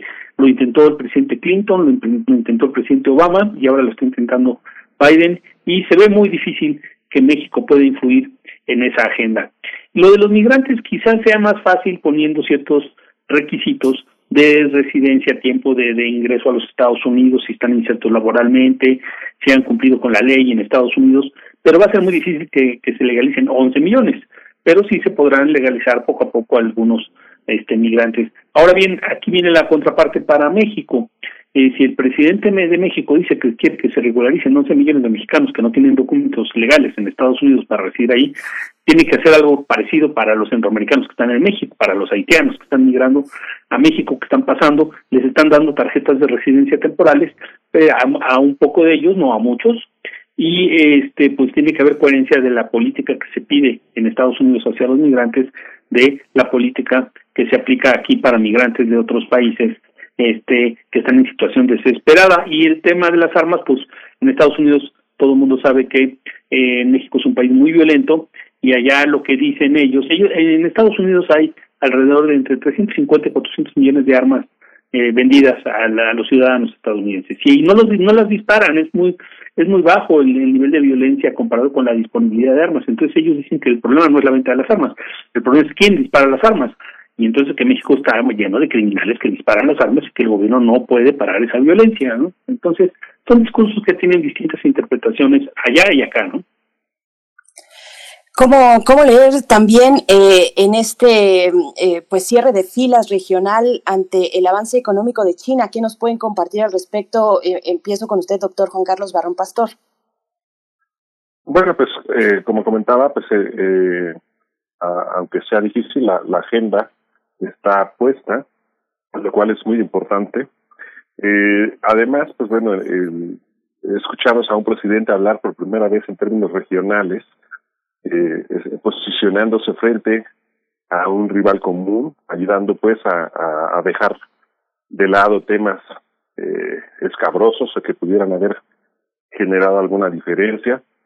Y por supuesto, pues bueno, pues ante la crisis que se viene, que, que, que ya está, pero que parece que se agudizará este invierno de la logística en el Océano Pacífico, la, eh, la potencial eh, pues, eh, ruptura del, tráfico comercial en, el, en este océano desde la Segunda Guerra Mundial y eh, el, los barcos varados en, el, los puertos eh, en, California, pues hace que, pues, digamos, el, el, presidente Biden requiriera de un apoyo eh, por varios frentes. Uno, pues el que ya mencionó el doctor Benítez, el, el relacionado con los migrantes, pero en forma de no en forma de problema. El, el doctor, el, el, el presidente Biden va a tener eh, pues una elección muy difícil el próximo año y pues bueno del, del de que se consiga eh, si no la ciudadanía por lo menos la residencia de de eh, millones de mexicanos allá podría hacer la diferencia para él. Y también pues en el caso de, lo que me preguntas de China en el caso del comercio internacional pues podría haber un, pues un tremendo bloqueo. Y entonces eh, pues lo que ofrece también López Obrador es la posibilidad de que se piense en una especie de sustitución de importaciones pero a nivel regional en el que se incluya México. A las cercas eh, eh, López Obrador también con las dificultades del caso eh, intenta eh, colocarse como el interlocutor de la otra región del continente que es América Latina. Eh, doctor Benítez Manat, bueno, un comentario también eh, que se desprende de, su, de, de, lo que nos compartía anteriormente, esta demanda que México lanzó contra 11 compañías de manufactura y distribución también de armas en Estados Unidos, si nos pudiera también dar ahí eh, pues su, su, su, lectura, y, e igualmente China, este cierre de filas regional ante la economía china. Eh, sí, mire, la demanda de armas que puso México a 11 compañías privadas en un juzgado de Boston, este no tiene futuro. Yo creo que no tiene futuro, es más hacer mucho ruido con el tema de las armas. México necesita hacer aliados en Estados Unidos con todas las agrupaciones civiles que están luchando por el control de armas, más que demandar a 11 empresas que operan en base a su ley. O sea, en Estados Unidos se permite la fabricación de armas y la venta de armas y esto está garantizado en la segunda enmienda de la Constitución de los Estados Unidos. Entonces, es muy difícil que, que una demanda opere sobre la venta legal de armas en base a su ley, porque además las venden en Estados Unidos, no lo están vendiendo en los mercados internacionales. Entonces, este, yo creo que esto es un factor político muy caro. A mí, a mí esa demanda no me gusta. Este, no porque haya demanda o no haya demanda, sino porque es un gastadero de dinero que solo se van a embolsar abogados de Boston este con el dinero de los impuestos de los mexicanos y no va a llegar a ningún lado. Eso ya lo han dicho muchos especialistas estadounidenses. estas grandes fábricas de armas además este, pueden afectar el comercio nacional porque no son solo las fábricas de armas, cada, cada fábrica de armas de estas está vinculada a una cadena de otras empresas. Muchas de estas empresas que fabrican armas también venden juguetes, también venden alimentos, también venden ropa, eh, son, son cadenas extendidas, también tienen, una de ellas tiene cadenas de gasolineras. Entonces, no es una empresa de armas solo, son consorcios industriales eh, grandes que en eh, otras ramas pues están haciendo comercio con México y si se enojan pues van a dejar de hacer comercio con México. Entonces no es tan fácil demandar eh, alguien que está actuando con base en la ley de su país y no está violando ninguna ley internacional. El gobierno de México lo que está pidiendo es que se fijen más a quién se la venden. Bueno, pues es que es como si decirte, se, eh, hay muchos atropellados, entonces hay que controlar la venta de coches. Pues no, el, el problema de los atropellados es el chofer que conduce un coche que atropella a alguien. El, el arma del culpable es el que la dispara, no, no, no es el que la vende.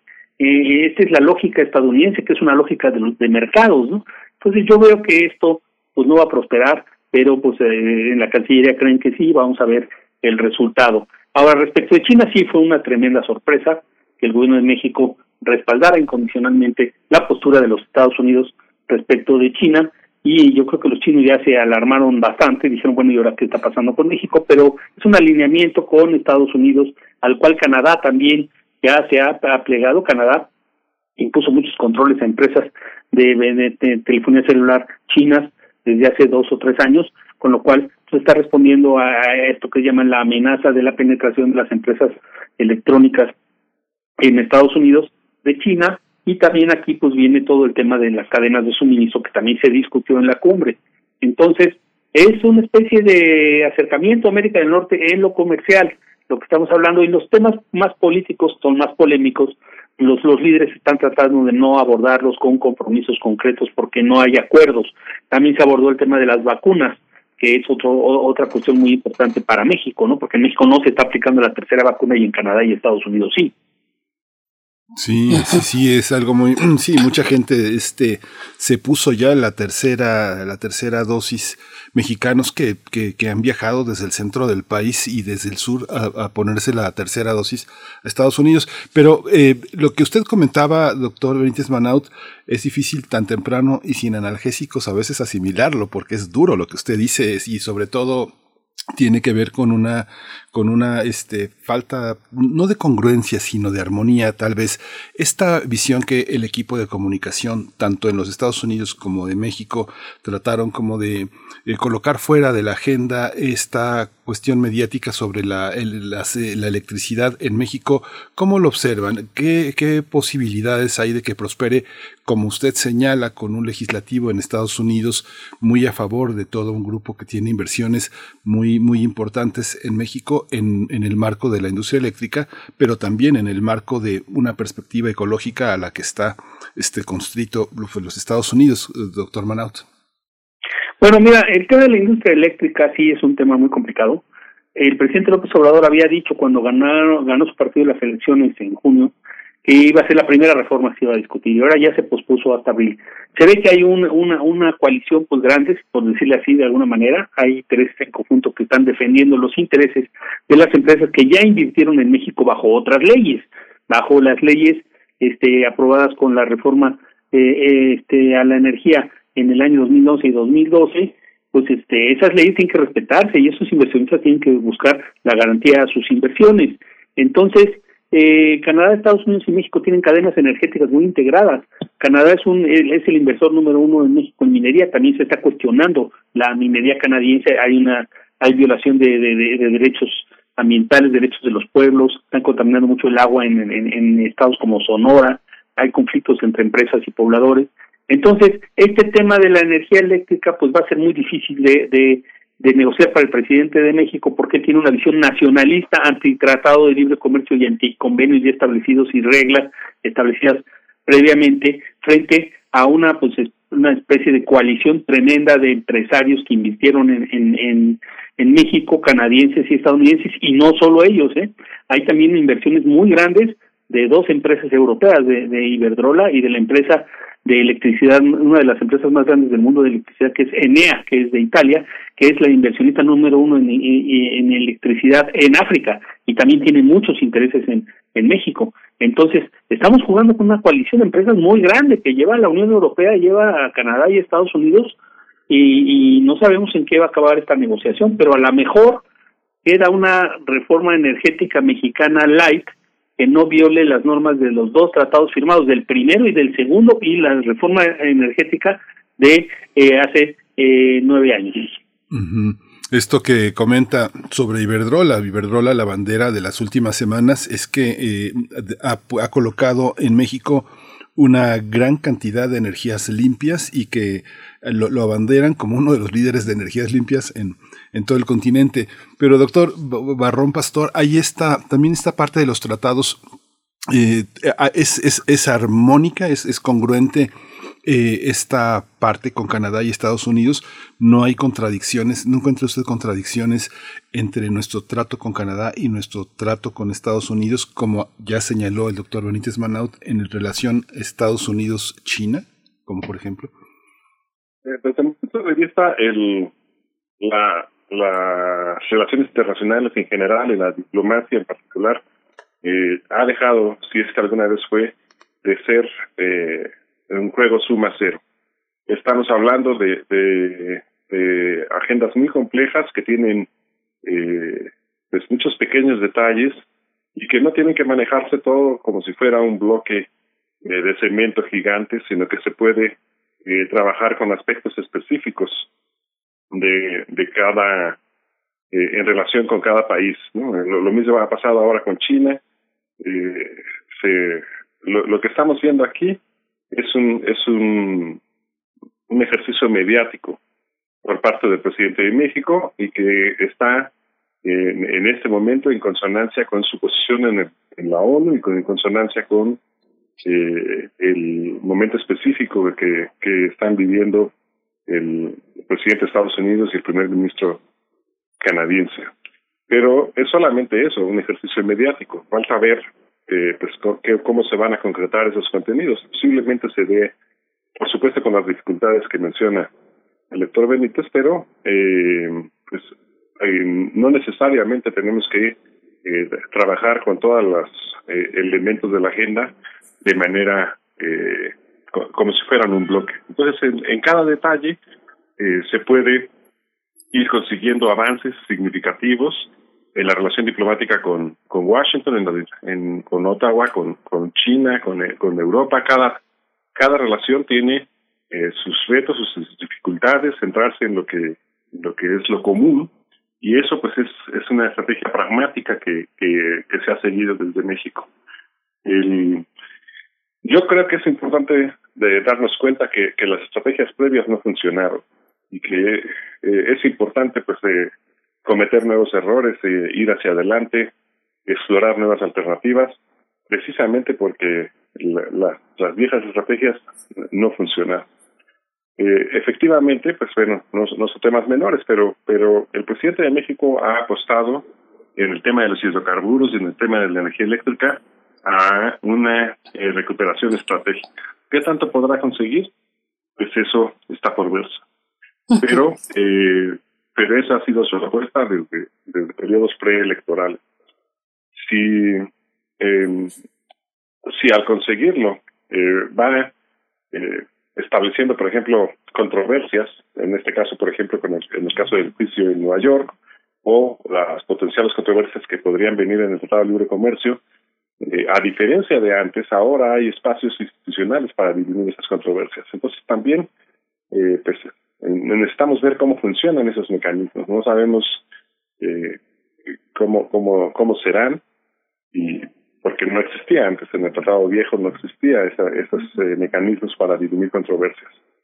Entonces, bueno, yo creo que es, es importante para la agenda de él y lo que sí es muy rescatable, pues para terminar esta idea, es que al retomar la idea de la agenda verde, cosa que también eh, resultó sorpresiva para muchos, porque evidentemente la agenda de los hidrocarburos eh, se parece contraponerse en lo general con esta agenda verde, eh, también el presidente mexicano pone en el largo plazo una sintonía con eh, las ideas eh, demócratas sin afectar sus amistades republicanas. Entonces creo que sí fue pues algo que, que, que no era fácil porque porque estamos hablando de intereses contrapuestos, pero que para en esta ocasión a nivel mediático se logró.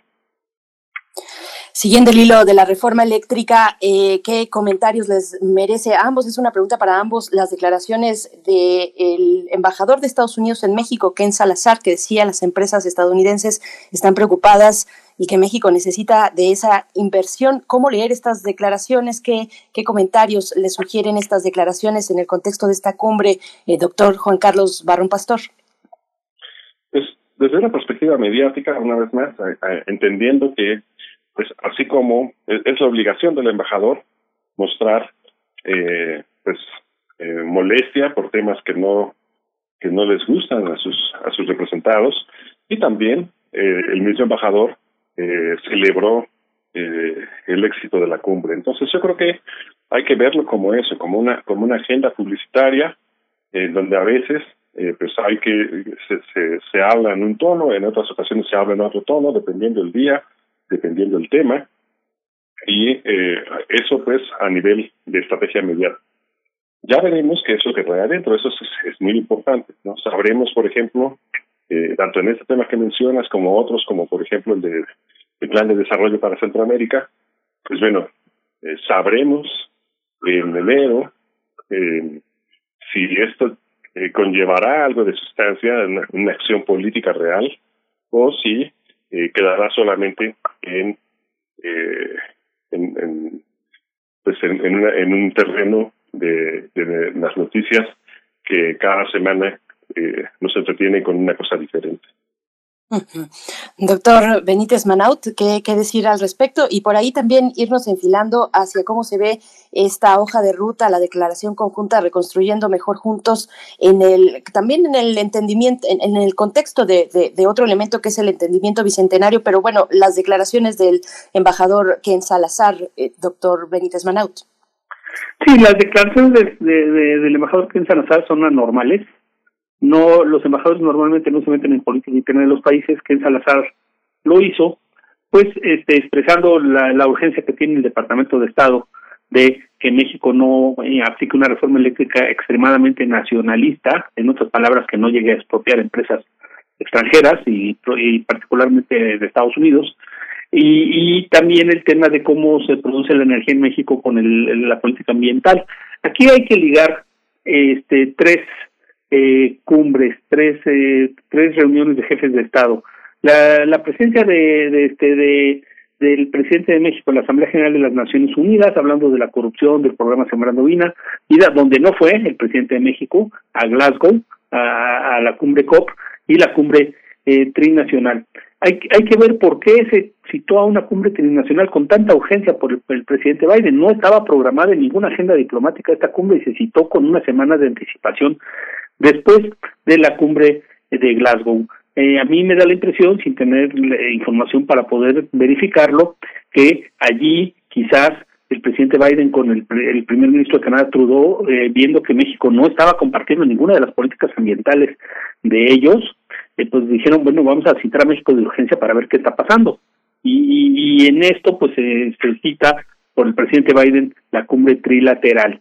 Entonces, esta cumbre eh, definitivamente quiere imponer las opiniones de Estados Unidos y de Canadá del medio ambiente y el medio ambiente como ellos lo perciben, como lo percibe la, cumbre COP, este tiene que ver con energías limpias y la, las políticas de, de la Comisión Federal de Electricidad y de Pemex no van en el mismo sentido. Entonces, aquí hay un conflicto que si se concreta con la reforma eléctrica del próximo año en México en un sentido muy nacionalista, va a haber va, va, a haber tensiones entre México, Estados Unidos, Canadá y Europa. Y al mismo tiempo en la cumbre de Glasgow pues muy, fue muy notable que no fue este López Obrador a esta cumbre igual que el presidente de Brasil Bolsonaro y tampoco fueron lo, lo, los primeros ministros de China y de y de Rusia.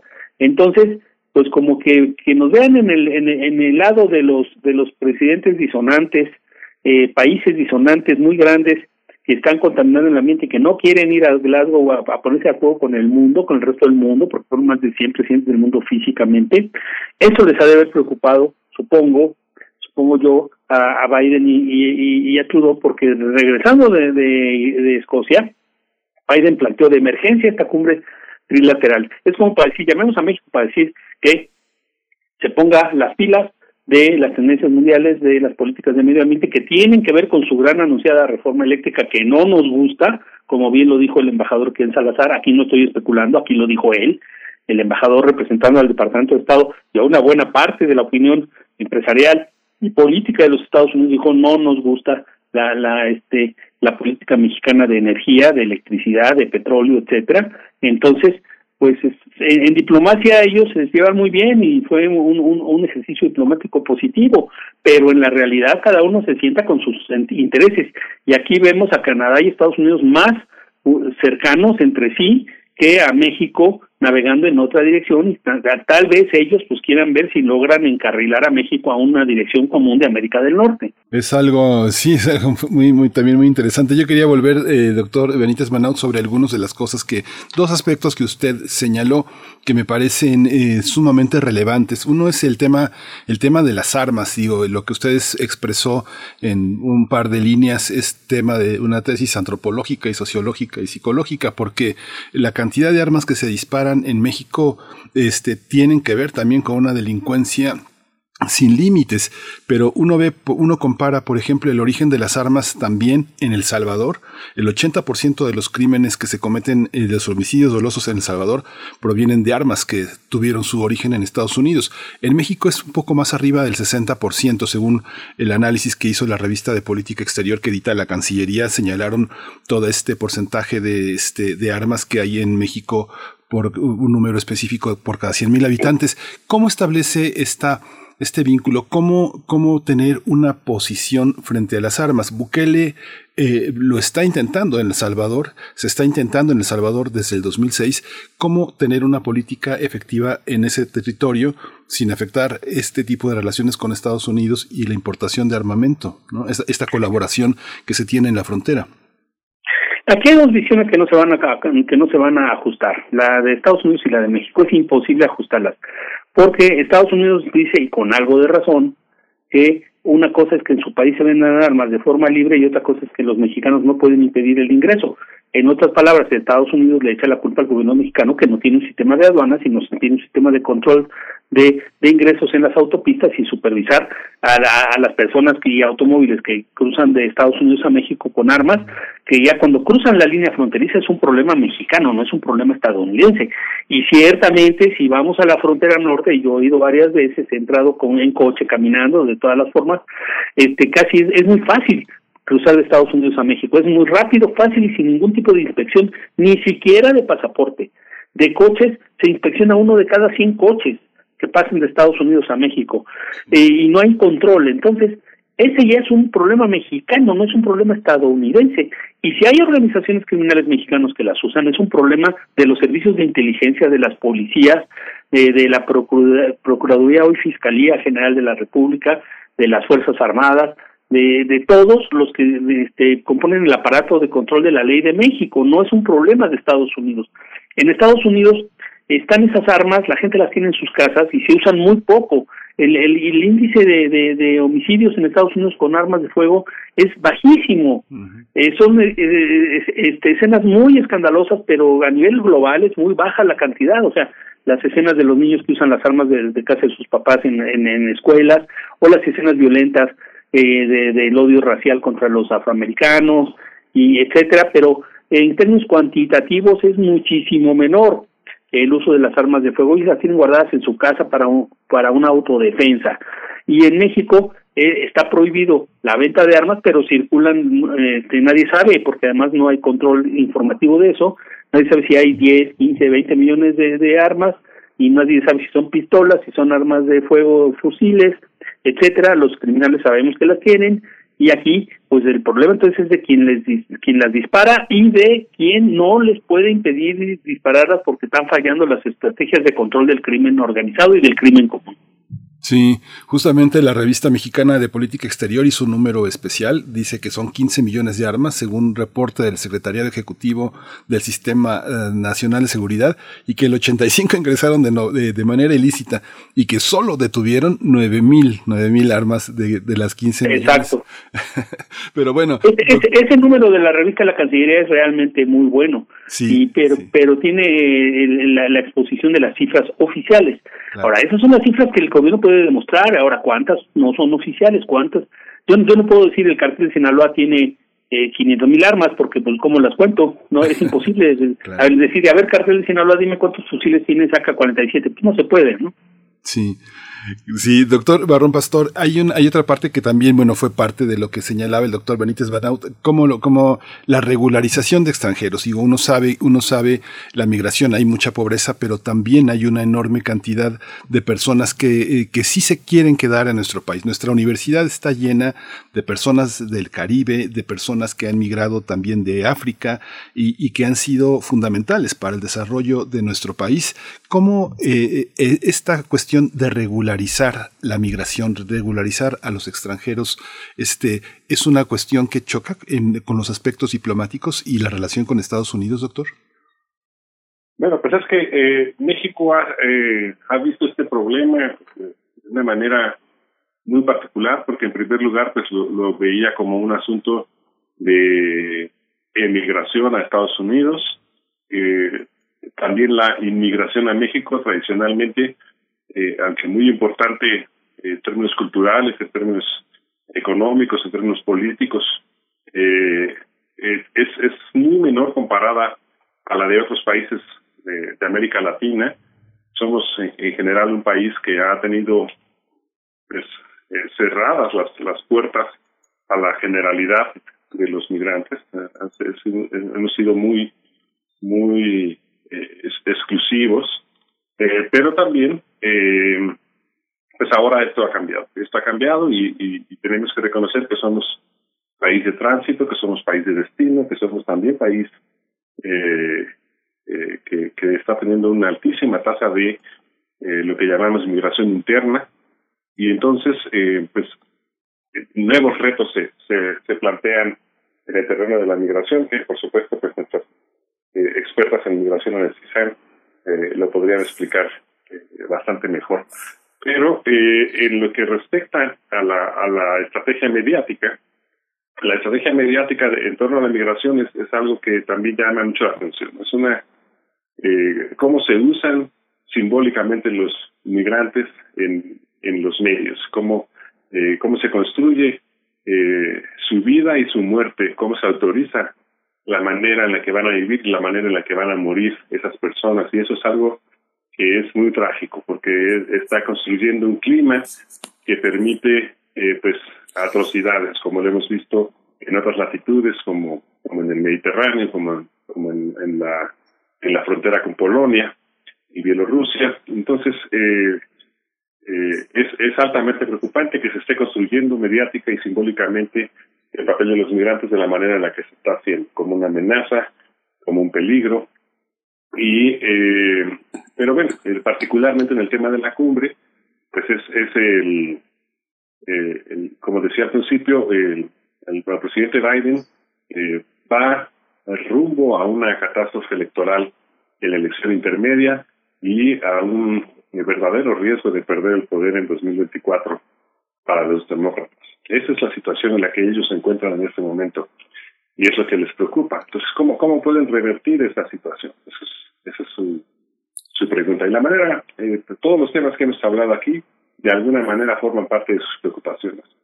Pero particularmente el tema de la migración, pues es un tema que, que les eh, que les atañe porque eh, en sus eh, conteos rápidos, eh, sus cuentas fáciles, dicen, pues si sumamos a 11 millones de mexicanos a través de un esquema de residencia que no ciudadanía, como ya lo hizo Nueva York, como se está como se propuso en la, en la Cámara de Representantes, como se ve muy difícil que vaya a pasar en el Senado, pero que, que esa estrategia que se está siguiendo, eh, están buscando que esos esos votos, eh, como digo, en cuentas alegres, eh, sean favorables al Partido Demócrata y a, y a, Biden. Esto es, es, importante mencionar esto de las cuentas alegres porque el, el voto eh, latino por Trump creció mucho el año pasado y las simpatías del, del sector latinoamericano, como ya hemos hablado en otros programas, ha crecido para la causa de, del rival del actual presidente de Estados Unidos. Entonces, eh, eso es lo que se manejó en la, en la agenda mediática de esta, que, como reitero, no fue una agenda eh, sustancial, sino una agenda eh, publicitaria, eh, diplomática, y eh, en esa agenda eh, publicitaria pues se, se está eh, hablando de los migrantes. La importancia de los mexicanos en Estados Unidos está fuera de toda duda. Como ya lo hemos visto en otros programas, su importancia económica crece, su papel eh, en, la, en la política, en la cultura crece. Eh, eh, posiblemente para 2040 el, un cuarto de los estadounidenses serán de origen latino. Entonces, eh, eh, todo, todo, eso, todo ese tipo de temas eh, tienen una fuerza simbólica que son los que el presidente López Obrador supo aprovechar para esta para esta cumbre y para mantener los temas, al menos los temas públicos, en, en, un, en un clima muy amigable y evitar eh, cualquier confrontación, al menos en el terreno público.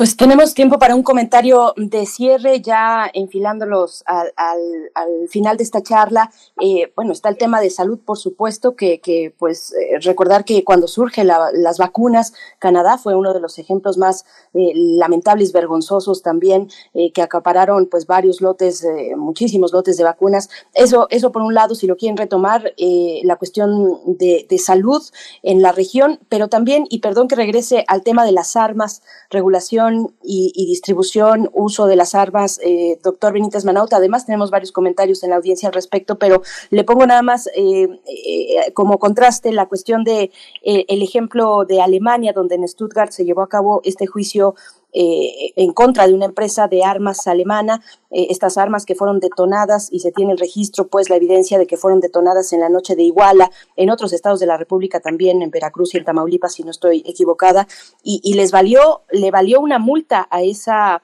a esa empresa alemana por parte de la justicia de ese país. Eh, no, no comerciar con regímenes o países en conflicto es una de sus pues cláusulas eh, o, de los elementos legales para, para el comercio de armas. Si quiere agregar algo y ya hacia el final también un comentario de cierre, doctor Benítez Manaut. Sí, bueno, mire, el tema alemán es, es otra cosa, porque en Alemania no hay ley de, de posesión de uso de armas por la población civil, por razones obvias, después de la Segunda Guerra Mundial. Entonces, la empresa este, alemana eh, estaba vendiendo armas a países africanos, a México, eh, y trataba de eludir controles de exportación, y el Congreso de Alemania, el Parlamento alemán fue el que la demandó, no la demandó México. México no demandó nunca a ninguna empresa alemana, porque le vendía al gobierno de México. Entonces, ahí fue el propio Parlamento alemán el que demandó a su propia empresa fue una investigación del Parlamento alemán y no solo fue a México, fue venta de armas a un conglomerado grande de países sudamericanos y africanos. Entonces, este es otra cosa muy distinta a cómo están las cosas con Estados Unidos en ese tema. Ahora, sobre la pandemia, aquí cabe aclarar que este Canadá es un país que sí se ha desempeñado bien en el control del COVID, acaparando o no acaparando vacunas, si acaparan vacunas es porque pues las pueden acaparar, las pueden comprar, hicieron los contratos con mucha anticipación y entonces están ya aplicando la tercera vacuna a su población y, a la, y están todos los infantes ya vacunados. Entonces, son sus políticas nacionales eh, que no podemos criticar y, y, la política de, Estados Unidos ha sido pues, muy criticada porque ha habido una gran cantidad de muertos, pero se critica sobre todo la etapa de Donald Trump, no la etapa del presidente Biden. Y aquí en México, pues tenemos el problema de que compramos las vacunas en, en, el extranjero básicamente a la empresa Pfizer y a la empresa Astra, pero pues depende también de, de, todo el sistema de, de suministro, compras, calendarios de compras, pagos, etcétera, y México pues todavía no vacuna a los menores este, y todavía no puede aplicar la tercera dosis. Ojalá y nos ayudaran los Estados Unidos a eso, pero ahorita pues están muy sumergidos en, en, su problema de los negacionistas que por culpa de los que se niegan a aplicarse la vacuna, porque en Estados Unidos sobran las vacunas, pero un sector importante de la población no se les quiere poner, entonces la pandemia otra vez puede rebrotar. Y, en la cooperación en salud yo creo que es la de las más exitosas. Eh, la ayuda, Estados Unidos ha regalado, regalado gratis, sin, sin, pagar 10 millones de vacunas a México. Es un gran gesto, aunque no lo veamos en la misma dimensión pero eh, es una política de cooperación en salud que por sus intereses, que porque no querer que, que brote en la frontera, en el lado estadounidense de la frontera la pandemia, de todos modos es un gran gesto, ¿no? Pues les agradecemos a ambos, se nos ha venido ya el tiempo encima, doctor Raúl Benítez Manaut, presidente de CACEDE, investigador del CISAM de la UNAM. Muchas gracias como siempre por esta presencia y esta participación. Nos encontramos próximamente si nos, si nos lo permite. muchas gracias. Hasta luego. Saludos a la audiencia. Gracias igualmente, doctor Juan Carlos Barrón Pastor, investigador y secretario académico del Centro de Investigaciones sobre América del Norte. Gracias por participar esta mañana y, pues nos quedamos en el hilo de este análisis también para próximas ocasiones. Gracias. Con mucho gusto, ver Miguel Ángel, un gusto estar con ustedes y con su audiencia. Muchas gracias. Pues ya nos despedimos. Eh, hay que echarle un ojo también a la revista mexicana de política exterior. El número 120 está dedicado a feminismos y política exterior. No, es, es, es imperdible esta revista extraordinaria. Eh, vamos a ir con Anacrónicas, eh, esta recomendación de nuestra compañera, nuestra amiga Verónica Ortiz sobre el libro de José Ángel Leiva, poeta y cronista.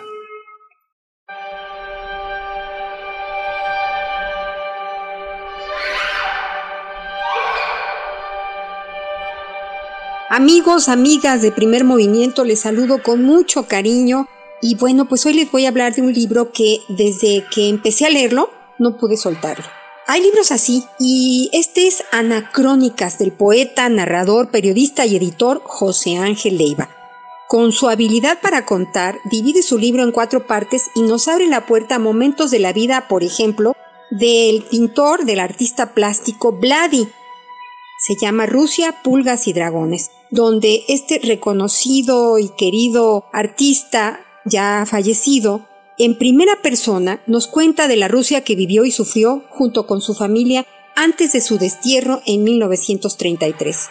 José Ángel nos sorprende con historias desconocidas como la del Santero, Cuba, Revolución y Destino, quien hace premoniciones sobre Fidel Castro que ahora, pasados los años, podemos confirmar. Con Ángela Revueltas, viuda de Revueltas, charla sostenida en 2001, nuestro autor nos descubre una faceta humana y familiar de Silvestre, en voz de su esposa, quien directa y conmovedoramente refiere la difícil batalla del compositor contra el alcoholismo. La parte 2 no es menos entrañable, ya que con su mirada de psicólogo periodista, el también fundador de la revista La Otra, José Ángel Leiva, visita e interroga a personajes como Nicanor Parra, y su memoria privilegiada, el erotismo de Edmundo Valadez, el taxista que asegura que Juan Gelman es un gran cuentista y conoce y repite parte de su vida ante el azoro de José Ángel Leiva.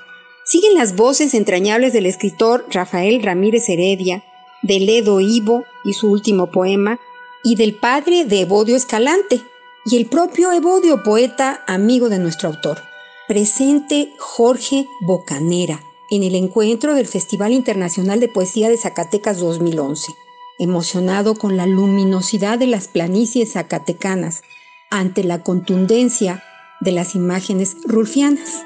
En su tercera parte, José Ángel Leiva nos lleva a Colombia, la violenta, la inquietante, donde conocemos momentos de la vida del poeta Juan Manuel Roca, del nadaísta J. Mario Abeláez y la narración sobre el poeta con un tiro en la cabeza, para terminar con el Guaviare, donde comienza la vorágine, cercano a Bogotá, contado por sus propios habitantes. Todo cambia en la cuarta parte del libro. Ahora es José Ángel Leiva quien habla, su experiencia en Ciudad Juárez, la violencia y la impunidad. Le sigue su búsqueda y entrevista a Superbarrio, un pueblo, una máscara, en primera persona nos involucra con su estancia en el Torito y remata con el temblor de 1985. No son brochazos. José Ángel Leiva es un pintor que dibuja fino y pone énfasis en los colores solo cuando son necesarios. Cada historia es independiente y sin embargo, todas tienen en común a los seres humanos que las relatan. como el sicario que intenta dejar las armas y cambiarlas por libros, por una vida distinta. Colombia y México, hermanadas por el humor, la tragedia, la esperanza. Anacrónicas juega con la unión del pasado y el presente desde una mirada incisiva en voz de sus protagonistas. Las casualidades son el subtexto donde la ironía te afina en cada uno de los relatos. Y les comento, tendré el gusto de presentar, junto con el poeta y periodista el querido Hermann Bellinghausen, a este entrañable libro Anacrónicas de José Ángel Leiva. La cita presencial es este viernes 26 de noviembre a las 18 horas en la librería Octavio Paz del Fondo de Cultura Económica. Más libros, más libres. Cuídense mucho. Hasta la próxima. Pues muchas gracias por estar eh, con nosotros. Ya nos despedimos, Berenice. Este, esto fue el primer movimiento. El mundo desde la universidad. Radio UNAM presentó Primer Movimiento, El Mundo desde la Universidad, con Berenice Camacho y Miguel Ángel Quemain en la conducción, Frida Saldívar y Violeta Berber, producción, Antonio Quijano y Patricia Zavala, noticias, Miriam Trejo y Rodrigo Mota, coordinadores de invitados, Tamara Quirós, redes sociales, Arturo González y Socorro Montes, operación técnica. Locución, Esa Uribe y Juan Stack. Quédate en sintonía con Radio UNAM. Experiencia sonora.